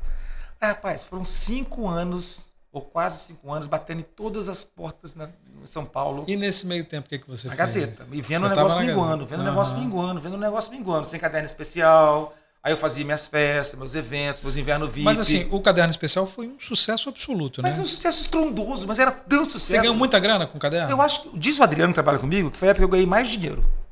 Eu não tenho essa leitura, porque eu não lembro mais o que, eu ganhava, o que eu não ganhava, era tanta coisa misturada, de festa, evento, verão VIP, inverno VIP, tudo isso era meu, não era de uhum. ninguém. Então essas coisas é, também entravam por aí. Adriano fala que, Adriano trabalha comigo há 26 anos, é meu braço direito. E ele fala, o seu maior dinheiro foi na caderno especial da Gazeta. Foi muito dinheiro. Aí me possibilitou uma vida boa naquela época. Aí, é, tô falando pra você de como eu fui parar na TV Nacional, né? Aí eu fui bater. Antes de você falar da ah. TV Nacional, eu queria, pra gente não perder o fio da meada. Aí você passou a fazer, você já fazia festas na TV Vitória, Sim. fazia que eram festas concorridíssimas. Todo mundo queria ir para um inverno VIP, para um, uhum. é, uma festa que você fazia. E você não parou por aí. Você tinha as festas temáticas de estação, mas você fazia festas eventuais. E uma coisa que as pessoas é, sabem, porque você realiza muito, é a habilidade que você tem para fazer uma festa e para organizar uma festa. De onde nasceu isso? Porque eu sei, assim, você pega o telefone, dá meia dúzia de telefonemas, a festa está pronta e tem gente brigando para ter um convite, para ter um ingresso para a festa. De onde veio isso e por que, que isso acontece? Por que, que você acha que é uma habilidade que você tem? É relacionamento? Ah, eu acho, é que, que eu acho que é a habilidade de observar, sabe? Olha só, é, eu acho que é a natureza do ser humano. Ah, quando você faz uma festa, um evento, um encontro social, você está lidando com vaidade, está lidando com, com, com sonho, tudo isso. Aí você tem que aprender o seguinte: quando você abre muito a cerca, você populariza demais. Aí você deixa de ser sonho, você deixa de ser desejo. quando você fecha e estreita o caminho, o que passar por ali se sente mais importante. E você tem que, você tem que trabalhar nesse negócio difícil, e é difícil. Então o que, que você faz? Você faz, começa a fazer um verão VIP, onde, onde é só os eleitos do Wesley são convidados, só os eleitos da, do coisa. Você começa a mexer com o psicólogo, com o psique das coisas, porque o patrocinador também pensa assim. Ah, eu quero pôr minha marca lá onde só os, é. os tops estão. Então você tem que trabalhar com, esse, com, essa percepção. Isso é uma sacada, né? Isso é uma sacada. Isso aí é marketing. Isso não é nada, não é nada aí, além de marketing. E, entendeu? obviamente, você teve história de gente que queria ah, é entrar é claro, na sua você tinha Conta que uma história. Você tinha que afunilar. Você tinha que afunilar. Você tinha que afunilar. Aí, como é que você afunilar? Você não, você não pode. Não, não é acepção de pessoas. Ah, fulano é feio, fulano não entra, fulano é pobre, fulano não entra. Não tinha nada disso. Pelo contrário, o inverno VIP, o que, que eu fazia? Ele era muito caro para participar, muito caro. As pessoas tinham que comprar um pacote no final de semana nos hotéis que a gente tinha. A gente fechava cinco hotéis, né? Fazer inverno VIP, Aroso, Pedra Azul, que tivesse ali. Era muito caro. Mas tinha muitos artistas que vinham e ficavam só sexta-feira ou só o sábado e locavam aqueles quartos para o fim de semana todo. Uhum. Todos aqueles quartos que vagavam, eu não deixava vender. Eu colocava pessoas que não podiam pagar.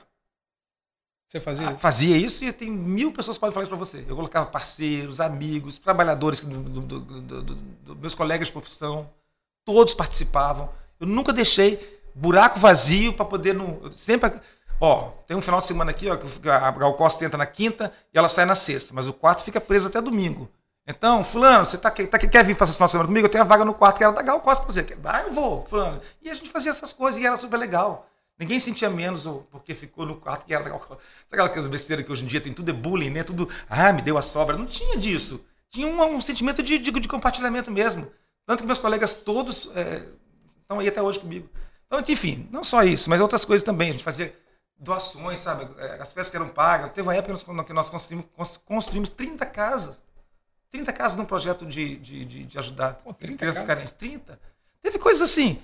Ah, enfim, fez muita coisa boa também. E tem assim, gente que ficou chateado com você porque não foi no inverno VIP? No inverno Teve. VIP? Muitas vezes a gente, a, gente, a gente recebia muitas, muita gente chateada também porque não ficou no quarto que o outro ficou.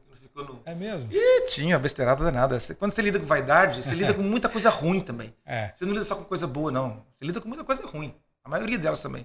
Então tinha vaidades que eram chatas de, de, de, de lidar. Mas aí você tem que ter um jogo de cintura aí para contornar essas coisas. Tem, né? tem que ter jogo de cintura. Vai. Escolher essa profissão, você tem que ter jogo de cintura, né? Tem que, ah, não, peraí, vamos ver, vamos ver de novo. É. Mas assim, ficar de fora do inverno VIP, é, eu, eu, lembro mais assim de, de bobagens, tipo, é, deixa eu ver. É, pessoas chegavam lá de última hora e queriam um quarto dando carteirada.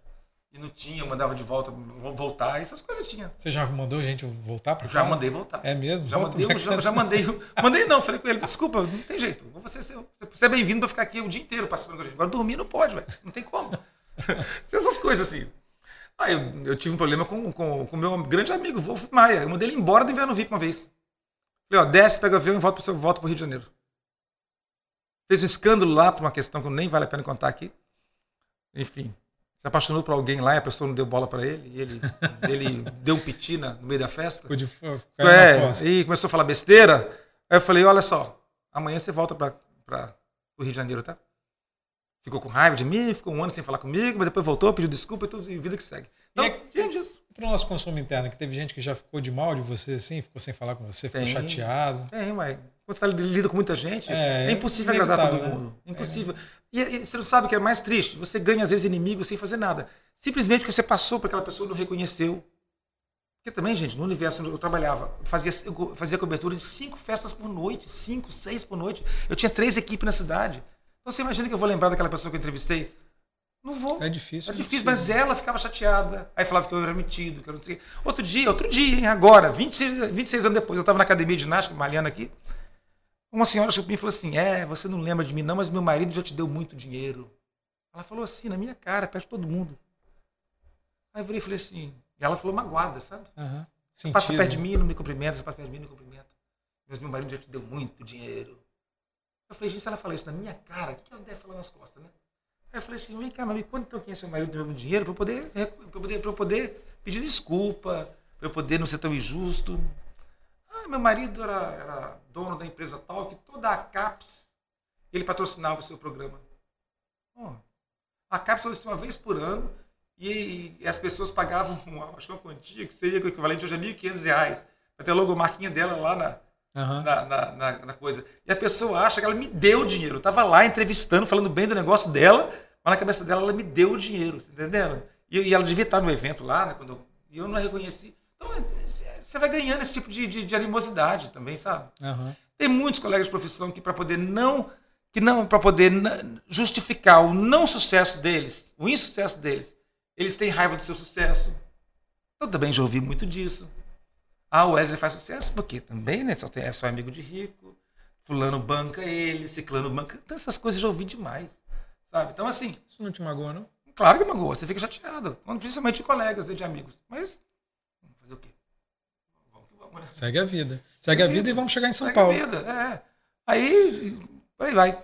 Então, assim, chega, você quer chegar em São Paulo? Daqui a pouco vai ficar duas horas de conversa. Não, mas não tem tempo, não. Você vai o tempo que você quiser. Luciano Gimenez. Aí, depois de muito bater nas portas das televisões. Cinco anos. Cinco anos, ou praticamente isso. Eu, eu, me perco um pouco com data, sabe assim, mas eu acho que era mais ou menos isso. Aí, uh, eu lembro que era muito tempo, bati muita porta lá. Gente, o Magno Malta já me levou. Magno Malta me abraçou um dia falou: Eu vou te ajudar a entrar em rede nacional, você merece. Magno Mota me pegou pelo braço e me colocou na frente do Edir Macedo. Falou, Edir Macedo, põe esse cara na Recopa, esse cara é muito bom. E o Edir Macedo, não, vamos conversar, vamos ver, e nunca nada aconteceu.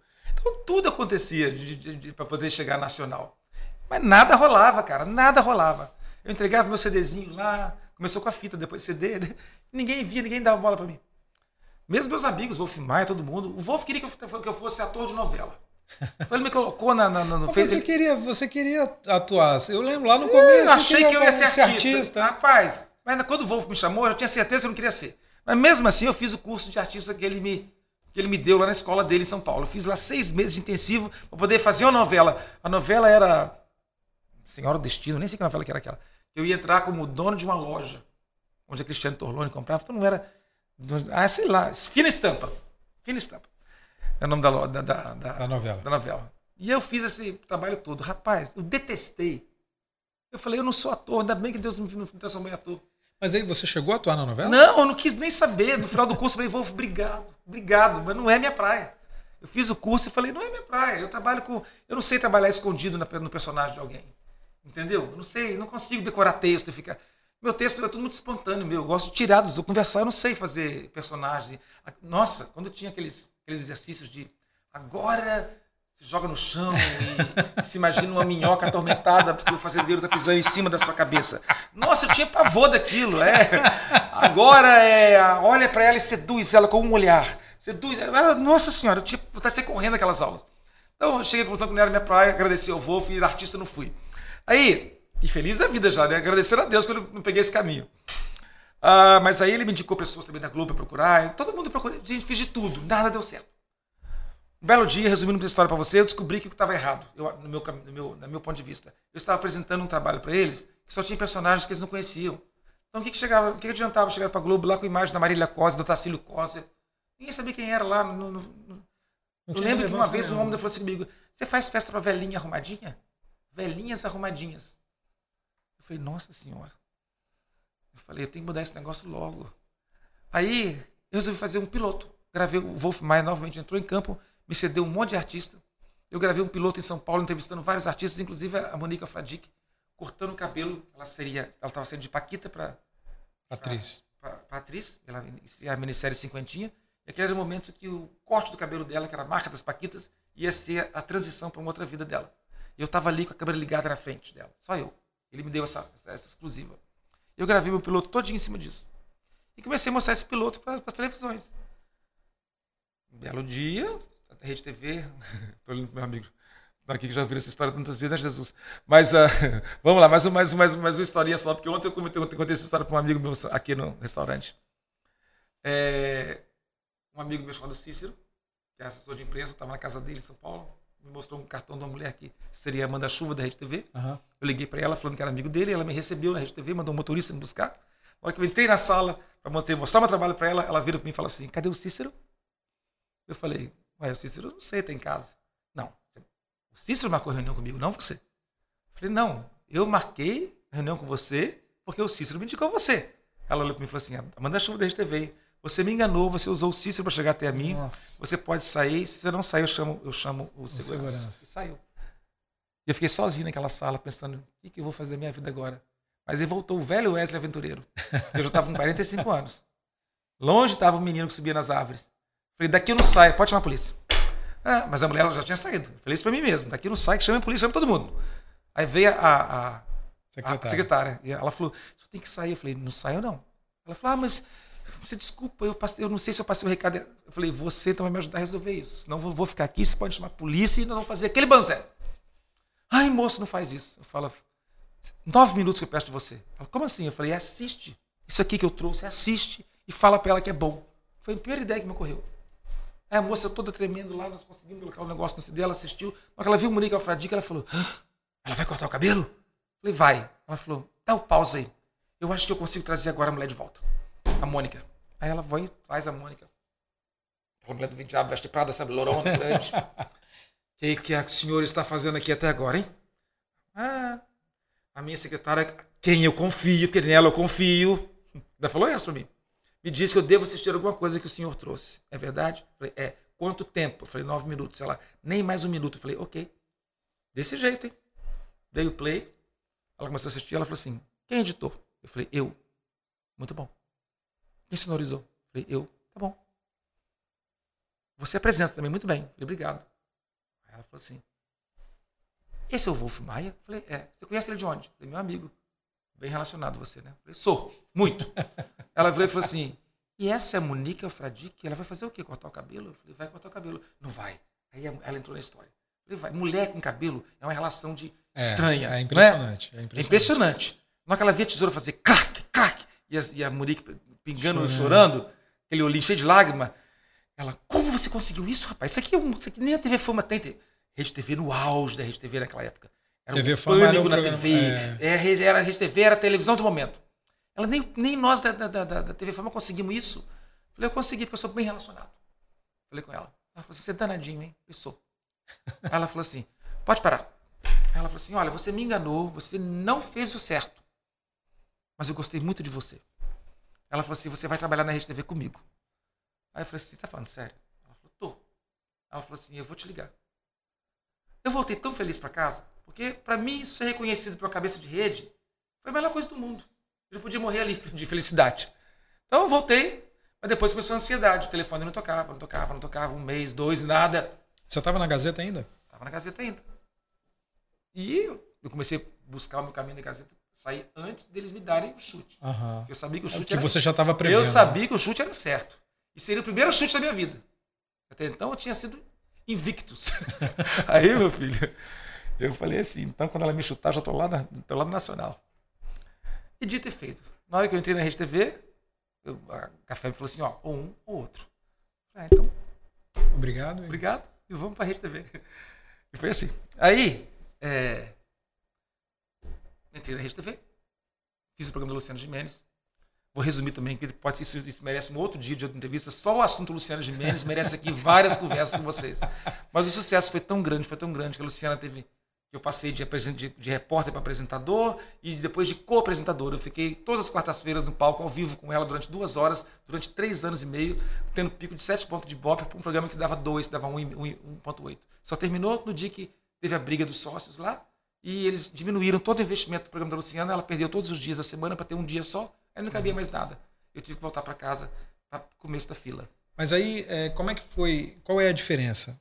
Do programa local, onde você conhecia todo mundo, onde você dominava o que você estava fazendo, para ir para um programa numa emissora nova, relativamente nova, para um, um, formato novo. O programa da Luciana Gimenez era um formato diferente. Você tinha lá a Hebe, que inclusive ela citou muitas vezes, a Luciana Gimenez citou é, muitas vezes que queria ser. É, a Hebe foi parada na Rede TV. O último, o último é, da Hebe foi na Rede TV. É, mas assim, hum. é, qual é a diferença? O que, que mudou? Ah, mudou tudo. Primeiro que você vai Você teve programa... que reaprender a fazer? Claro. E outra coisa, não pensem que a Luciana Gimenez é aquela boba que as pessoas costumam falar. Não, é inteligentíssima. Ela lida com a câmera de uma maneira que dá uma aula para você. A Luciana Gimenez entende que é modulação de, áudio, de, de, a modulação de voz. Ela entende, ela entende a, a, a, precisão de só um olhar, de só um leve manejo com a cabeça, de três passos no palco para onde você vai, para que câmera que você vai. Eu não sabia nada disso. Eu trabalhava com externa gravado. Quando eu fui para um programa de auditório, ao vivo, Aí É eu fui saber, completamente aí eu fui aprender que era televisão, meu amigo. Aí eu fui aprender que era televisão. Aquele exército de gente trabalhando, aquele monte de coisa acontecendo, e você tendo que, aquele ibope ali sendo contado minuto a minuto, você tendo que, que trocar matéria de uma hora para outra para poder subir o ibope. É, foi uma loucura. E a Luciana trabalha com ponto no ouvido ali, ó, o tempo inteiro, que você nem, nem, nem sonha que ela está falando de- do que ela está ouvindo. Eu não, eu não saberia trabalhar com aquele ponto no ouvido. As poucas vezes que eu pus o ponto no ouvido foi horrível. É horrível. E ela trabalha com aquilo com uma tranquilidade, com uma precisão. Você pode ver, a, a nossa amiga Galisteu não dá certo em nenhum programa de televisão que ela faz. Vamos ver se dá agora na, na, na- na Fazenda. Mas Rafael. nenhum, nenhum dá até hoje. Faustão também irritava muitas pessoas. Porque ambos têm um problema igual. Não entendem que televisão é televisão, palco é palco. Quando você está no programa de auditório, você está fazendo televisão, você não está fazendo teatro. Então a, Galisteu entra e fala, a, a Galisteu entra e fala, alô, plateia show! E abre aquele sorrisão desse tamanho, faz aqueles gestos larguíssimos, põe aquela entonação muito alta. Fere o microfone de lapela, que é super sensível. Fere a câmera Super HD, que só um gestinho basta. E isso vai e fere você que está assistindo, você se sente irritado. Você fala, o Faustão me irrita, você não sabe explicar por quê. A Galisteu me irrita, você não sabe explicar por quê. Agora Jimenez com o, telefone, com o microfonezinho aqui, ó, super sensível na lapela. E, o, e a câmera, ela fala assim, "Ah, abafa. O Brasil inteiro já viu. O Brasil inteiro já viu ela falar, "Ah, abafa. Ela sabe o tom para usar. E é isso que faz a diferença da Luciana, que eu acho que eu aprendi muito com ela. A maneira de lidar com a técnica, com o maquinário, com a câmera, com, a- com o microfone, com, com- com tudo isso. Era fácil trabalhar com ela? Ah, enquanto pessoa, tem dificuldades, porque ela é uma escorpiana que tem as garras afiadas, né? Então não vem pro meu espaço não que eu te pego. Então nós já tivemos duelo de titãs ali no palco. já tivemos vários, três ou quatro. Algum te marcou mais? Algum marcou tanto que eu falei, vou parar e fui, agora fui no, fui no camarim dela e falei, não, nós, a gente para de brigar, ou não, eu tô voltando pro Espírito Santo. Aham. E ela falou, vamos, vamos fazer o contrário, vamos brigar, de, vamos brigar de mentirinha agora, então, no palco. Vamos levar essa briguinha pro palco. E nós começamos a brincar, de brigar no palco. Aham. E viramos super amigos. Eu fui a única pessoa que foi convidada para o aniversário dela, o Réveillon dela em Miami. E a gente criou uma amizade que dura até hoje. Mas, assim, é, teve de tudo, teve altos e baixos. E hoje? E o Wesley hoje? Assim, vamos falar do Apocalipse? Vamos lá. Aí, quando eu estava saindo da TV Vitória para a Gazeta, eu lembro que um diretor meu da TV Vitória falou assim: Wesley, acabou. Ele virou ó, um pedacinho de um 3x4 no jornal, que tinha minha fotinha, né? É. Aquele a- a cara que coluna. vivia todo dia na televisão aparecendo lindamente, olha o que que ele virou. Ó, Wesley, acabou. Acabei nada. Foi a época que eu mais faturei, faturei na minha vida. A época uma- da Gazeta. Da Gazeta. Eu fiz uma história linda para o colunista da Gazeta. Eu fui o último colunista social da Gazeta de peso a fechar aquele jornal. Depois de mim não teve ninguém. É ou não é? É, é É verdade. verdade. É Veio o verdade. Elidória, eu peguei o momento final do Elidória e fechei aquele, aquela, aquela, aquela era. Então, eu fechei a era do colunismo social eletrônico, do colunismo social, Social. eletrônico, que eu mesmo inventei, E, e do, e e do- tradicional, do tradicional que o Hélio fez muito bem antes de mim. É. Então, eu afunilei os dois ali e ali acabou. E o Hélio foram 40 anos. 40 e tantos anos. 40 e tantos E eu anos. fui estagiário dele, né? engraçado isso, né? E, e é meu amigo até hoje. Então a gente ali acabou comigo. Eu era personagem, estava ali naquela hora, acabou. Então, o que aconteceu? Naquele dia falaram, acabou o Wesley. E, e muita gente achou que eu tinha acabado. Mas quando viram o sucesso da- da- dos cadernos especiais, não sei o quê, esqueceram esse papo no minuto. O Wesley é o cara. Aí quando o Wesley fala assim, sai da Gazeta e vou pra Rede TV, e agora acabou. Vai fazer barraco lá no Luciana Gimenez, vai ser repórter de Luciana Gimenez. Você quer coisa mais baixa que isso? Ouvi disso pra caramba. Largou Vitória, ninguém mais quer saber dele. E tudo isso eu ouvi. Até o dia que começo, eu comecei a entrar no palco como co-apresentador da Luciana. Quando que meu salário dobrou, triplicou, sei lá quanto, que era de, sei lá, de, de 8, de 6, passou para 26. Eu fui virar apresentador junto com ela no palco. Aí virou, um- aí o Wesley tá, olha lá. Tá lá com a Luciana, olha lá, que, que orgulho pro Capixaba. É. Aí não tinha mais apocalipse do Wesley. Aí quando a Rede TV entra, entra coisa, e o Wesley é obrigado a voltar para Vitória, obrigado. Porque eu tive que voltar para Vitória para poder me sobreviver. Não tinha questão de ficar ali esperando ver o que ia acontecer. As televisões já estavam caindo, todas. A internet estava desmoronando as televisões. É. Eu não tinha que ficar no, no- no- no cenário de guerra, ou de, ou de- de pré-guerra. Eu tinha que voltar para onde eu tinha um porto seguro, que é a Vitória. Eu sabia que aqui eu tinha, eu tinha quem me valorizasse profissionalmente, para me manter. Aqui você conhecia... Já no padrão de vida que eu tinha construído. Eu já não estava mais no padrão de vida que qualquer dinheirinho serve. Entendeu? Eu estava falando de vida caro. Eu sabia que eu era caro. E agora? Como é que, como é que faz? E foi o momento mais difícil da minha vida. Foi o momento que eu tive que voltar para casa e ouvir aqui Voltou por quê? Não deu certo? Ela, não. É. Não deu certo? Voltou? Eu falei, pô, três anos de sucesso, não foi bom? Não, porque se fosse bom, tava lá, né? Tava no lugar do, do Rodrigo Faro, tava no lugar do sei o quê. Você é obrigado a ouvir tudo isso. E pior, você chega aqui, aquelas emissoras grandes, Gazeta já não me queria mais, eu já tinha queimado o filme com ela. Né? Falei, saiu, então não ia me chamar para nada mais. Aí a Vitória me chamou, mas eu achei que o, o salário não era legal, não aceitei. A realidade passou a ser diferente. Passou né? diferente. Aí, Esse movimento de desmoronamento das TVs, TVs. isso pegou também aí quem me chamou para trabalhar? Rui Baromeu. E que estava começando a Record News. E, por incrível que pareça, foi um dos melhores contratos da minha vida. O Rui Baromeu foi, foi eu estava até comentando com, com Jesus aqui. O Rui Baromeu foi um cara que me pagou o, o meu, todo o meu rendimento de um ano num cheque só. Você quer trabalhar comigo? Quero. Qual é a sua condição? Eu falei, todo, todo, todo o dinheiro do ano de uma vez só. E ele pagou. E eu fui lindamente trabalhar com ele e ajudei ele a montar. Mas por que, que você pediu dinheiro todo, todo do ano, assim? Porque eu não estava certo da, da- da- da- do sucesso do, do empreendimento. Não sabia se aquilo ia dar certo, não ia, se eu ia ficar, se eu ia ficar na. Eu não podia me dar o luxo de, Não ter de, aquela de esnobar a. TV Vitória. Aham. Esnobar não, nem, nem a palavra certa. De não aceitar o convite da TV Vitória para aceitar algo incerto. Então, foi a única. Eu falei, se fosse esse negócio for bom, ele me paga de uma vez. Lembrando, Foi um teste que eu fiz com ele, tipo assim. Entendi. E ele, ele, ele, ele, ele foi, Foi junto, correto. pagou e, viu, e é meu grande amigo até hoje. E lamentou o dia que eu saí. Nós fizemos um trabalho lindo lá, lindo, lindo na TV, na, na Record News. É bom lembrar que a, a Record News estava sob a tutela da TV Vitória, né? E aí teve uma divisão na concessão. O O Rui Baromeu Rui Bar- ficou com a Record ficou com a Record E News. viraram concorrentes, né? Engraçado. É, isso. exatamente, exatamente. Mas enfim, mas quando eu estava nesse processo, aí as pessoas avaliam que a Record News era pequenininha e que eu saí do nacional, do ápice para o pior. Era essa avaliação que eles faziam. Então eu já era mesmo, já estava consagrado já era do Wesley. Agora já era, velho. Agora acabou. Acabou, acabou as festas, acabou os inverno VIP, acabou Luciana Gimenez. Você chegou a pensar isso alguma vez? Claro. Você, você chegou a considerar Você fica isso? intoxicado com isso. Você ouve, É. Eu vi colegas de profissão chegar e falar assim: ai, amigo, sabe? Você tá precisando de alguma coisa? Você tá bem? Eu via isso.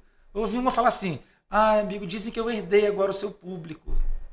Não sei o quê. Eu vi essas coisas. E o que, que você pensava quando você ouvia Via. isso? No começo eu eu achei, eu achei que estava voltando para casa e o povo me receber como um herói de guerra, que foi lá, venceu, venceu e voltou. Mas não foi, eu fui recebido friamente. Tipo assim, abandonou a gente, agora voltou porque deu errado lá. Foi essa maneira geral. Isso me impregnou também na cabeça. Eu fiquei pensando, gente, será que eu já era? Pô, já tava aí, aí eu já estava com 47 anos. Né? Falei, será que eu já era? 47 não, 48. Será que eu já era mesmo? Que eu fiquei velho, que tudo que eu fiz de bom já acabou? Que tudo. O que, que eu?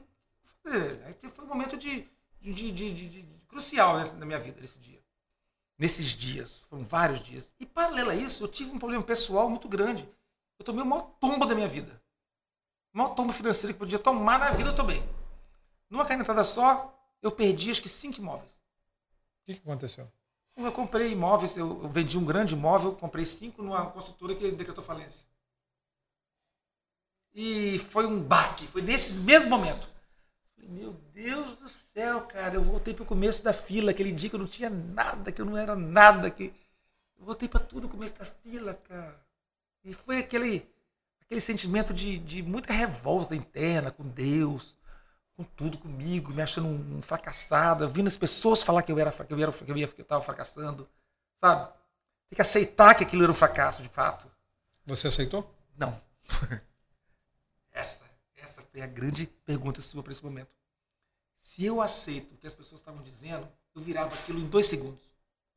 Sabe, mas eu tinha aqui dentro de mim aquele cara lá de trás. E eu falei assim. O aventureiro. Minha mãe não soube que eu passava, rapaz. Nem minha mãe soube. Eu fiquei, coloquei a cara melhor que eu tinha. O dia eu estava mais triste, o dia eu me arrumava mais para sair para buscar patrocínio na rua, para poder inventar alguma coisa nova. E fui fazendo, inventei uma festa, um evento, inventei personalidades, trazer as personalidades que eu conheci lá no, em São Paulo para fazer festa para elas em Vitória. Aí trouxe a Val Marchiori, não sei quem, não sei quem, não sei quem, fiz eventos aqui. Fui, fui, fui ganhando meu público de volta, trazendo ele de volta, trazendo ele de volta. E a, e a TV Vitória me chamou de volta, eu assumi o negócio de sucesso e consegui dar o último respiro pro programa, que era um programa que, né, você conhece bem, que teve a sua teve seu auge, o seu, o seu, o seu meio termo e o seu fim. Mas o, o negócio sucesso teve um fim por quê? que não se justificava mais no ar. A internet já estava ensinando a fazer negócios no Google e onde for. Ninguém precisava já esperar a hora tal do programa para saber como fazer um bom negócio. Só você colocar lá no Google, quero vender minha casa para americano. Pronto. Não precisa mais, entendeu? Uhum. Então não se justificava aquele tipo de programa no ar. Então, a internet, eu, eu, tinha a internet contra mim, eu tinha a opinião pública enviesada contra mim, e eu tinha meus colegas de profissão me, me, me, me se regozijando no meu fracasso, o que para eles era um fracasso, e quase me convenceram que eu era um fracassado nesse momento. Aí, nesse meio, nesse, nesse meio tempo, vem, vem as, as dádivas, né? Eu me, eu me fechei em casa, fiquei muito triste com tudo, todas as batalhas que estava enfrentando. Comecei a perguntar a Deus, sabe, o que estava acontecendo? Rapaz, Deus está me falando de tal maneira. Falei que eu conheço Deus agora muito mais que antes. E eu fui vendo a história de Jó, da Bíblia, que perdeu tudo. A história de, a, história de, de, de, de, Jonas, que queria ir para um lugar, como eu queria para São Paulo, e Deus fez uma baleia, engolir ele, levar ele para outro lugar onde ele não queria ir. Fui vendo aquele, tem um monte de personagem bíblico na minha cabeça, eu falei, peraí, Tô me achando aqui, tô me achando ali, tô me achando aqui, tô me vendo aqui, tô me vendo ali. E comecei a criar um livro, uma história que, que de, um, de um personagem que foi perdendo tudo numa espiral negativa. E quando ele chegava lá no final, ele tinha que ter, achar soluções para transformar essa rotação da espiral e ele voltar para cima.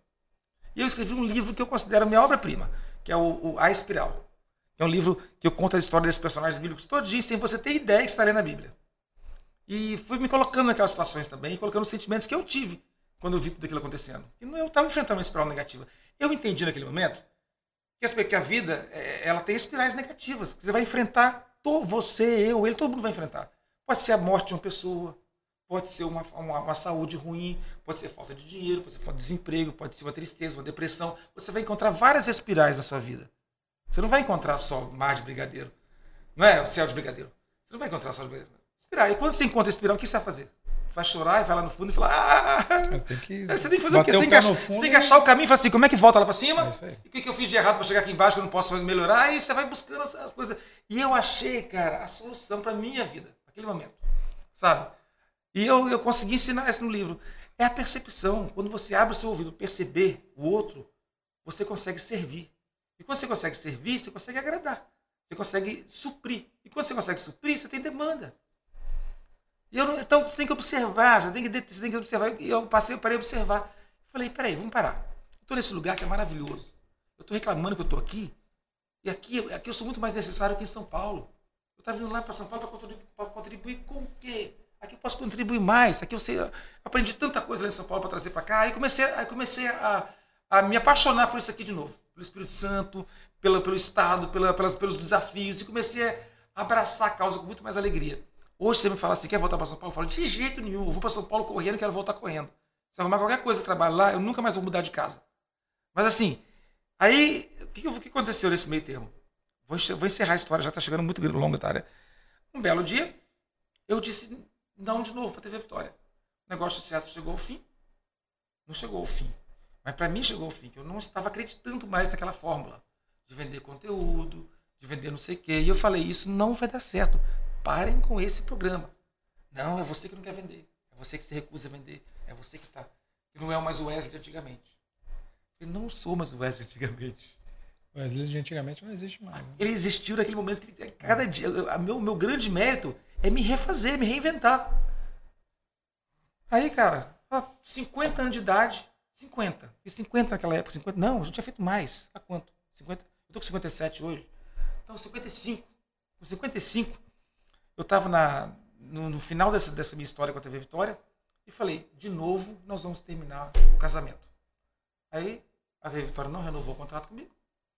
Eu já fiz um, como é que fala, uma freada anterior que levou eles a isso. Eu falei, não me recuso a vender, eu não vou vender. Aí eles falaram, não, já que você não vai vender, eu não vou renovar. Bom para ambos. E assim a gente terminou a nossa história de novo. E aí pensei, vou abraçar a internet, vou criar um canal de internet e vou viver uma outra história. Fui para uma festa da, da, mulherada, da Marta Paiva. Que nesse, que, só lembrando, aí, aí eu já tinha conseguido pegar todo mundo de volta, e até mais, com mais, com mais alegria do que antes. Uhum. Que passou a ser um negócio, um, um desafio pessoal. Mas as finanças estavam ruins, a perspectiva estava ruim, a internet estava acabando com tudo, não tinha mais lugar. Meus colegas de profissão todos perdendo emprego, eu perdendo emprego, estava tudo indo embora. Todo mundo só fala em blogueirinho, blogueirinho, blogueirinho, blogueirinho. Eu não sou blogueirinho, não vou virar blogueirinho. Sabe? Aquilo acontecendo, velho. E eu falei, é, o Wesley agora vai ter que arrumar o que fazer, vai virar um fracassado mesmo. Mas é, o livro tinha me ajudado, sabe? A perceber as coisas. E eu pedi a Deus isso, que me, me abrisse a cabeça para os novos desafios. Aí, eu estava numa festa, só tinha mulher. Mas só tinha mulher. E eu fui convidado, porque o social não tem sexo, né? Eu acho que elas pensam isso, sei lá. Não, com social pode. Era festa de mulher, mas com social pode. Tava eu lá e um desavisado que a mulher dele levou. Aí a, uma amiga falou assim: Wesley, você não quer sentar naquela mesa lá? Não, porque tá, coitado do meu amigo, ele tá sozinho lá. Tô sem graça, só ele de homem aqui na festa. Aí eu falei assim: quem é ele? Ah, ele é o fulano de tal, ele tem uma empresa grande, que são 15 empresas, nem sei o que ele tem, Wesley, mas é muito rico. Eu falei assim: bom, eu acabei de abrir uma firma de seguros, eu abri uma empresa de seguro, é isso. Tudo a ver, né? É, tudo a ver comigo. Eu falei, eu já conheço gente rica, eu vender seguro para eles. Abri uma empresa de seguro. Queria abrir um negócio de internet. Vou pegar um patrocínio desse cara. Quem sabe ele, eu, vendo um patrocínio para ele. Fui na mesa lá sentar com, com nenhuma. Não fui, como é que fala? Com todas as más intenções. Vender um patrocínio para ele. Não fui lá para salvar ele da, da festa só de mulher, não. Aí, rapaz, o cara gente boa pra caramba, começou a conversar comigo, a gente começou a brincar e rir daquela situação toda. E ele falou assim comigo: Você tá onde agora? Eu falei: tô, Eu tô em lugar nenhum, tô sendo até Vitória. Acabei meu contrato com a Vitória e vou abrir um negócio lá, quero te apresentar meu novo negócio. Ele falou assim: Rapaz, você não quer vir trabalhar para mim, não? Aí eu falei, uai, o que, que você faz? Ele falou assim, eu tenho uma televisão chamada TV Ambiental. Eu falei assim, aí eu pensei na TV Ambiental, falei assim, aquela TV fraquinha que ninguém vê. Lembrei. Uma TV que estava no canal número 10 há 13 anos, ninguém via, só tinha passarinho bebendo água lá que eles pegavam de internet. A Almir Bressan fazia uma coisa ou outra. Eu falei, e agora? Eu falando não assim na cara, o cara fica chateado, né? Eu falei, ah, tá, eu vou pensar, tá, obrigado, tá. Você ia comprar seguro comigo, não? Aí ele falou assim, Monta uma. Vamos fazer uma reunião? Nós vamos conversar sobre tudo isso. Eu voltei para casa e falei, Adriano. Sem botar fé, né? Não, Adriano, meu amigo. Eu acho que eu estou muito mal meio na fita. Tem hoje a pior televisão de Vitória que nunca usei para trabalhar hoje. A mais fraquinha delas. Acho que só pede para TV Senado e TV Assembleia. Eu falei, pô, fazer TV mental, Adriano. Pega agora. Eu falei, por quê? Ele falou assim, pega depois eu te explico. Falei, Adriano, mas é, pega esse negócio, menino. Aí cheguei lá e falei assim, já sei. Vou fazer aquilo que eu sei, que eu sou, que eu sou bom. vou colocar um preço lá em cima. Se ele topar, o cara é sério. Aí eu falei, olha, se eu vou poder inventar se tiver salário fixo, se tiver um salário de diretor, e você quer dizer, é, coloquei. Falei, o cara me falou, sabe o quê? Só isso. eu quis matar essa hora, cara. Eu falei, putz, falei, para começar é só. Aí voltei para casa e falei assim, aceitei agora. Adriano, agora nós vamos ter um problema. Fazer uma televisão subir no momento que todas estão caindo. Fazer uma televisão que não é nada, que é zero, subir no momento que todas estão caindo. Ninguém quer saber de televisão. Aí sentamos numa mesa como essa aqui, eu e Adriano. Falei, o que nós vamos fazer? Eu tenho que, eu tenho que justificar meu salário agora. Nós não temos. Quantos, quantos, quantos empregados nós temos na TV ambiental? Um.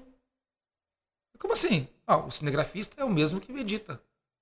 Falei, ué, quantas hipóteses? Nenhum. Um? Não, tem mais um. Tem um que opera um, um, como é que chama? Um, computador lá que você coloca o cartucho e aquilo. É, é, tá. Sei como é que chama que tem.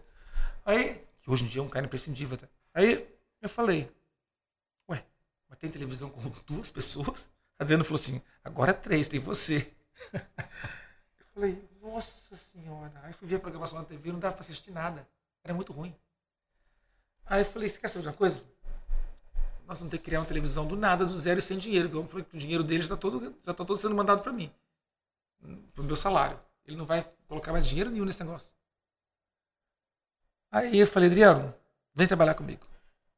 Eu vou, eu vou, vou tirar do meu salário e vou te dar. Porque você entende televisão como ninguém. Você trabalhou comigo durante 25 anos, você sabe que é televisão. Vem comigo. Eu fiz isso. Peguei um pouco do meu salário e falei, esse aqui é o seu salário. Na que a televisão dá certo, a gente te contrata como você merece. Aí ele veio e nós chegamos assim de conclusão. Nós precisamos de criar conteúdo para televisão, porque senão não vamos poder, não vamos poder vender nada. Ninguém assiste o canal número 10, canal analógico. Aí nós buscamos no YouTube os amigos que tinham perdido seus empregos nas TVs e estavam fazendo programa de YouTube. Eu falei, e se eu chegar lá para Thaís Venâncio, por exemplo, e falar, Thaís, você, gravou o programa, você colocou no ar no YouTube, né? Então já foi no ar.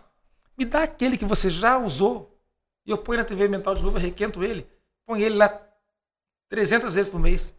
Você vai ter mais uma, uma, uma visualização e o que você faturar é seu, não quero dinheiro seu. Criamos um modo operante ali sem saber. Eu precisava de conteúdo. Aham. Aí a Thaís pensa, bom, eu tenho um programa no YouTube. Já tá pronto. Já está pronto, já gastei, já queimei esse cartucho. Por que não? Assinou comigo. Fulano, assinou. No final tinha 32 amigos assinando comigo.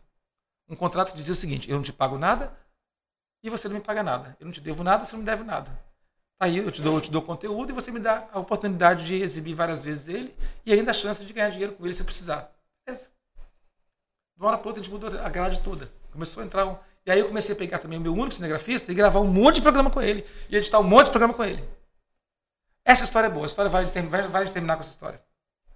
Aí a TV começou a ter um. Ué, a Thaís Venâncio tá, tá lá na TV Mental. O Wesley tá lá, eu não estava sozinho mais. Vanessa Ninja tá lá. Doriene tá lá. Fabrício Fábio tá lá. Começou. Todo mundo que comecei a chamar foi, aceitou o desafio e entrou comigo. A mídia amiga. A televisão tinha- nunca tinha faturado um real. Nenhum real. Na hora de buscar um patrocínio, não tinha nem papel para assinar. Aí eu falei, meus amigos, amigos de longa data, me ajuda aí. Me põe um dinheirinho nessa televisão para fazer bonito aí. Ah, então tá bom, Wesley, vou colocar propaganda no primeiro mês, segundo mês. Começou a vir. Aí a televisão começou a ficar bonitinha, ficou bonitinha, bonitinha, bonitinha. O dono me chama para conversar e fala assim: rapaz, eu tinha vergonha dessa televisão de falar que eu sou dono, hoje eu tenho orgulho de falar que eu sou dono. Eu estou tão feliz, eu vou fazer um investimento nela. Eu falei: opa, o que você vai fazer? Eu vou comprar o sinal de HD, nós vamos colocar essa televisão no, Super HD, do lado da Gazeta, da Tribuna, de todo mundo. Aí nós pulamos de alegria. Pá! Aí, mexi- aí compramos equipamentos novos e contratamos mais um- uma jornalista para estar comigo, me ajudando a fazer as matérias e cresci, fomos para HD. Na hora que a gente chega em HD, tudo que era ruim ficou pior. Né? Porque HD, tudo que era artesanal mais. ficou mais feio. É, tudo que era bonito ficou bonito, mas o que era mais feio ficou mais feio. Então estamos ferrados. Agora nós vamos mostrar para os outros que nós somos pobres, em, em larga escala. E agora nós estamos no canal mágico de Globo Globo News, que é o 525, do 500 ao 500, a Globo News. É o 520 o Globo do, News. 500, do 500 é, é, a Gaz- é Globo, começa ali. 501, né? É, 501. do 501. Dali para diante é, Glo- é caminho mágico a gente chama, até chegar a Globo News. Ali todo mundo fica zapeando. Aham. Nós pegamos o cream of the crop, pegamos o 525. Já imaginou o que que é isso? Uma TV que ninguém via no número 10 e por 525. Aí meus amigos todos gostaram, a programação ficou bonitinha, mas a programação ainda estava fraca, ainda estava fraca, ainda estava fraca, eu precisava de muito conteúdo, muito conteúdo, e não tinha dinheiro para fazer isso. Aí o que que nós pensamos? Eu chamei meus- o Adriano e a Luciana Scarpati na mesa e falei, olha, tem uma ideia. Nós vamos fazer uma televisão muito barata e de qualidade. Como? Nós vamos gravar de celular. Ah, mas isso é impossível. Eu falei, não é não. Eu fui agora na Polônia, lá em visitar o campo de Auschwitz, e eu gravei várias matérias, editei num, num editor, eh, paguei separadamente da TV, Aham. mandei para a Rede Brasil em São Paulo e, e todas elas vão ser exibidas Rede- pela Rede Brasil. Se a Rede Brasil, que é um canal nacional, vai exibir meu programa sobre Auschwitz, gravado no celular, por que, que você não, o que a gente vai fazer aqui? Ah, como é que é isso? Eu descobri um microfone de televisão que liga no celular, lá em Nova York. Aí comprei cinco microfones desses. Microfone de televisão unidirecional, você liga no celular. A, a imagem do celular é melhor 10 vezes que eu acho que de muitas câmeras, porque ela, ela, é- ele, o celular, o iPhone é uma maravilha. Até trepidação ele corrige. É. O problema é o áudio, que pega tudo, né? Mas o áudio no, no, no microfone de televisão é igual, meu amigo. É melhor até. Aí, bicho, eu falei, vamos para Santa Teresa. Vamos fazer uma jornada em Santa Teresa, vamos gravar o que tem de melhor em Santa Teresa com, com o celular. Aí nós fomos. Voltamos com cada programa lindo. E ali nós descobrimos um negócio. Mostrar o Espírito Santo de cabo a rabo. Era a identidade que a TV Mental precisava. Que ninguém faz isso. Que ninguém né? faz isso. Aí nós criamos um, um mote, TV mental, a TV que te reconecta. Ela reconecta com o quê? Com o Espírito Santo, com a ver televisão. Aí eu baixei outra, rei, outra lei. De agora em diante, nenhum programa nosso pode- passar de seis minutos. Quero todos os nossos programas com seis minutos. Por quê? Porque todos os nossos programas não vão mais morrer na exibição, eles vão nascer na exibição. Na hora que a gente exibir o programa, eles vão, eles vão disparar para os grupos de WhatsApp, disparar para os canais de YouTube. E é aí que eles vão ter vida.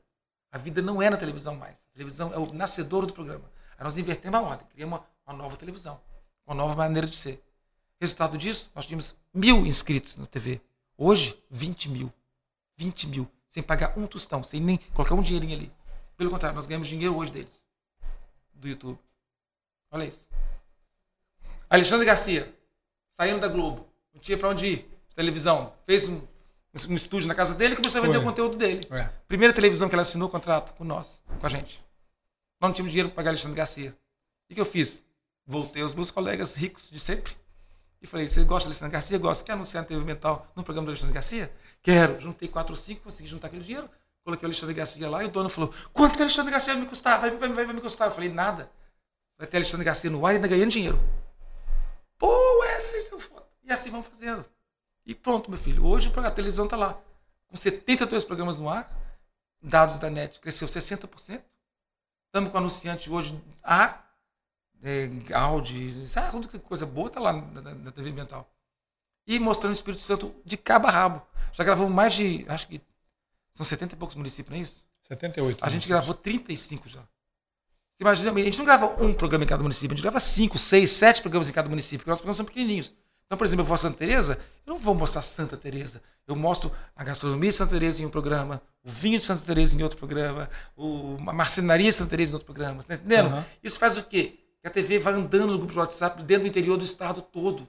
A gente tem dados ali que você morre de rir. Nós temos um, o nosso campeão de, campeão de visualizações no YouTube, é o Rei do Gengibre. É um cara que nós achamos em Santa Maria de Jetibá, que ele, só, que ele, ele é o segundo maior produtor de gengibre do mundo e comercializador. Sabe para quem que ele perde? Para a China. Então, se um cara sozinho perde para a China, é para mim é o primeiro. É, exatamente. Campeão de visualização. Então, a gente, a gente criou-se um network maravilhoso e a TV está lá dando uma aulinha hoje de, de como sobreviver. Uma TV barata para fazer, que ela usa 70% do, do, do, da, da produção é celular. Ela continua com um cinegrafista que é o mesmo, que é o mesmo editor. Ela tem um editor auxiliar agora, que a gente conseguiu um dinheirinho para contratar um editor auxiliar, e uma super jornalista que é a Luciana Scarpati, me ajuda a fazer as matérias todas. E para manter o jornalismo numa emissora que a gente não tem condições de fazer ao vivo ainda, tem o Alexandre Garcia todo dia fazendo tudo que é atual ali. E agora temos o filho da Hebe Camargo também, fazendo um programa de, de artistas nacionais. Então, assim, a gente conseguiu criar uma televisão barata de fazer, que dá lucro e que cresce. A última dela foi o quê? Compramos a Praça de Cachoeiro, porque a NET está comprando o sinal, né? Você abre, paga mais um pouquinho, abre o sinal de Cachoeiro, paga mais um pouquinho, abre o sinal de Latina. E é isso. E assim está o Wesley, cujo apocalipse foi, como, foi cujo apocalipse foi anunciado, foi anunciado já pela três ou quatro quinta vez. Uma hora vai chegar, chega para todo mundo, vai chegar para mim também. Uma hora as trombetas vão soar do apocalipse e eu vou ou ser arrebatado, ou eu vou, ou, vai ou, vou, é, ou vou recomeçar. Mas o importante dessa conversa aqui não é o, o Wesley é capaz de se reinventar. É importante que todo mundo é capaz disso. Sabe? Eu sou o mais, mais burro de todos. Eu sou jornalista que é menos jornalista que todo mundo falou que eu era. Entendeu? Mas eu tenho, uma, eu tenho, eu tenho a, a, a capacidade de, de, dizer assim: é para voltar para a fila? Vamos voltar, mas vamos voltar bonito, vamos fazer de novo. Quantas vezes for preciso.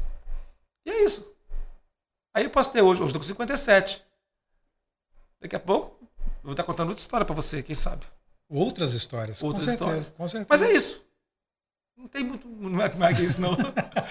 e, e, daqui para frente? E o futuro de Wesley? Você vê o futuro de Wesley ou não? Sim. Você projeta o futuro sim. de Wesley ou não? Tem várias coisas que eu posso abraçar. Tem a política, que é um caminho natural para mim. Ano que vem já?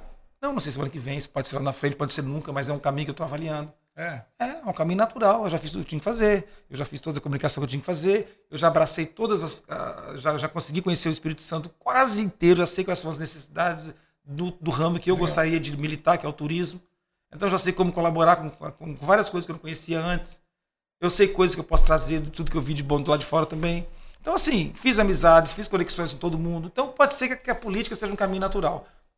Ainda estou avaliando, porque eu tenho muito medo ainda de de ir para um, ir um caminho que possa macular o que, o que você até construiu aqui. até agora. Então, se eu conseguir uma transição tranquila, calma, e que eu achar que vai ser, que vai ser boa para mim, para minha carreira, eu vou. Se não, eu tenho outras coisas também. Nós vamos abraçar mais um, um, um produto de internet que eu acho bacana. A internet está maravilhosa, está me ajudando demais a trabalhar. Foi uma ferramenta que a gente tinha medo dela, hoje a gente ama. Quem é, faz televisão, hoje, é, hoje é eu faço. realidade para gente, Poxa, né? É. Hoje meu, hoje meu Instagram me faz, me faz trabalhar e ganhar dinheiro mais que a televisão.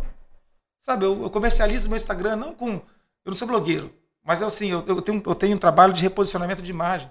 De pegar empresários que precisam reposicionar a imagem, empresas que precisam reposicionar a imagem. Eu uso meu Instagram, uso meus, meus, meus contatos e vou reposicionar essa pessoa, esse produto. Eu faço isso muito disso através da mídia social. E é isso. Então, alguma coisa sempre vai ter nova para fazer. Né? Veremos então brevemente um deputado. Não, não estou dizendo que vai Wesley... ser isso. Não estou dando flash É um caminho que, que eu acho que é natural. Se eu vou ter coragem de abraçar e achar que vai ser bom, não sei. Mas esse é um caminho que eu acho que pode ser que aconteça. Outro também pode ser, eu gosto muito de obra, de, de, de construção, de obra. Então a gente está fazendo um trabalho muito lindo no Caparó. Muito lindo no Caparó. A gente está trazendo o Caparó para um momento que ele nunca teve. Criamos um, um, criamos um movimento chamado Novo Caparaó. Criamos a rota do Pico da Bandeira, não existia, está homologado chancelado pelo governador. Estamos lá com cinco ou seis é, é, é, grandes é, empreendimentos sendo, sendo feitos, que eu sou parceiro deles todos, para poder criar, e trazer investimentos e trazer. Então, acho que assim, essa situação do Caparó também, só isso aí já valia, já vale um abraçar a causa e ficar por lá. Eu adoro aquela região também. É o que eu fiz em Pedra Azul, posso fazer em Caparó. Então, é isso, tem muita coisa para fazer. Agora, o que vai ser? Por enquanto, a TV Ambiental está me dando muita alegria. Sabe? Eu espero dar muita alegria para ela também. Até a hora que achar que não precisa mais de mim. Até a hora do novo apocalipse. Até a hora do novo apocalipse, a gente nunca sabe, né? É. é. Toda hora. Ah, já tá velhinho. ah, agora é a vez dos blogueiros. Esse dia eu tive uma, eu tive uma ótima. É assim, quer ver? É, ah, não, é, não interessa televisão, não. Nosso negócio agora são os blogueiros. Nossa, blogueiro dá muito mais resultado que a televisão. Olha aqui, ó. Tantos, tantos, tantos, tantos, tantos. Aquele monte de número que a gente nem sabe de onde vem, né? É. Falei, tá bom. Meses depois, ô, oh, Wes, pode me ajudar a gente aqui? Falei, o que, que foi? Rapaz, nosso negócio não tá dando certo, não sei o que, não sei o que. Eu falei, ué, o que houve? não, não sei. É... Quanto custa a televisão aí? Quanto é que você trabalha? então tá bom, vambora. Sabe? É bom ter experiência. É sabe? É bom ficar velhinho. É. Entendeu? Dá uma experiência boa. Então não, não tem problema, não. Eu tenho Referência... medo, sabe de quê? Eu tenho medo de quem é jovem, ou quem, ou quem, vai, ou quem vai passar pela juventude, e não vai ter tanto que eu experimentei, tanto de coisa boa que a gente, que a gente, que a gente, que a gente viveu. Isso seria triste. Isso seria triste. Perder a juventude maravilhosa, não não ousando, não investindo, não avançando, não, não, não tendo aventuras maravilhosas, não construindo um legado. Isso é triste. Passar uma juventude inteira de frente a, um, um, uma tela de celular. Então... Wesley Sattler, o velhinho que é referência para a televisão e está com um espírito cada vez mais jovem. E a cara e o corpo também, querido, não esqueça disso. e a humildade também. a humildade está maquiada nela. Wesley, valeu, cara. Obrigado pelo, pela conversa e que o sucesso venha cada vez mais e venha cada vez mais recheado de mais sucesso ainda. Amigo, eu nasci para ser feliz. É isso aí. E eu sou feliz realizando. Seja onde for. Seja o que for. Então eu quero ser feliz. Eu não vim para ser feliz, eu não vim para ser famoso. Então eu quero voltar àquela nossa conversa. O importante é ser feliz. Fazer os outros felizes. Deixar uma história bonita. É isso aí. Legal, valeu. Obrigado, obrigado viu? obrigado.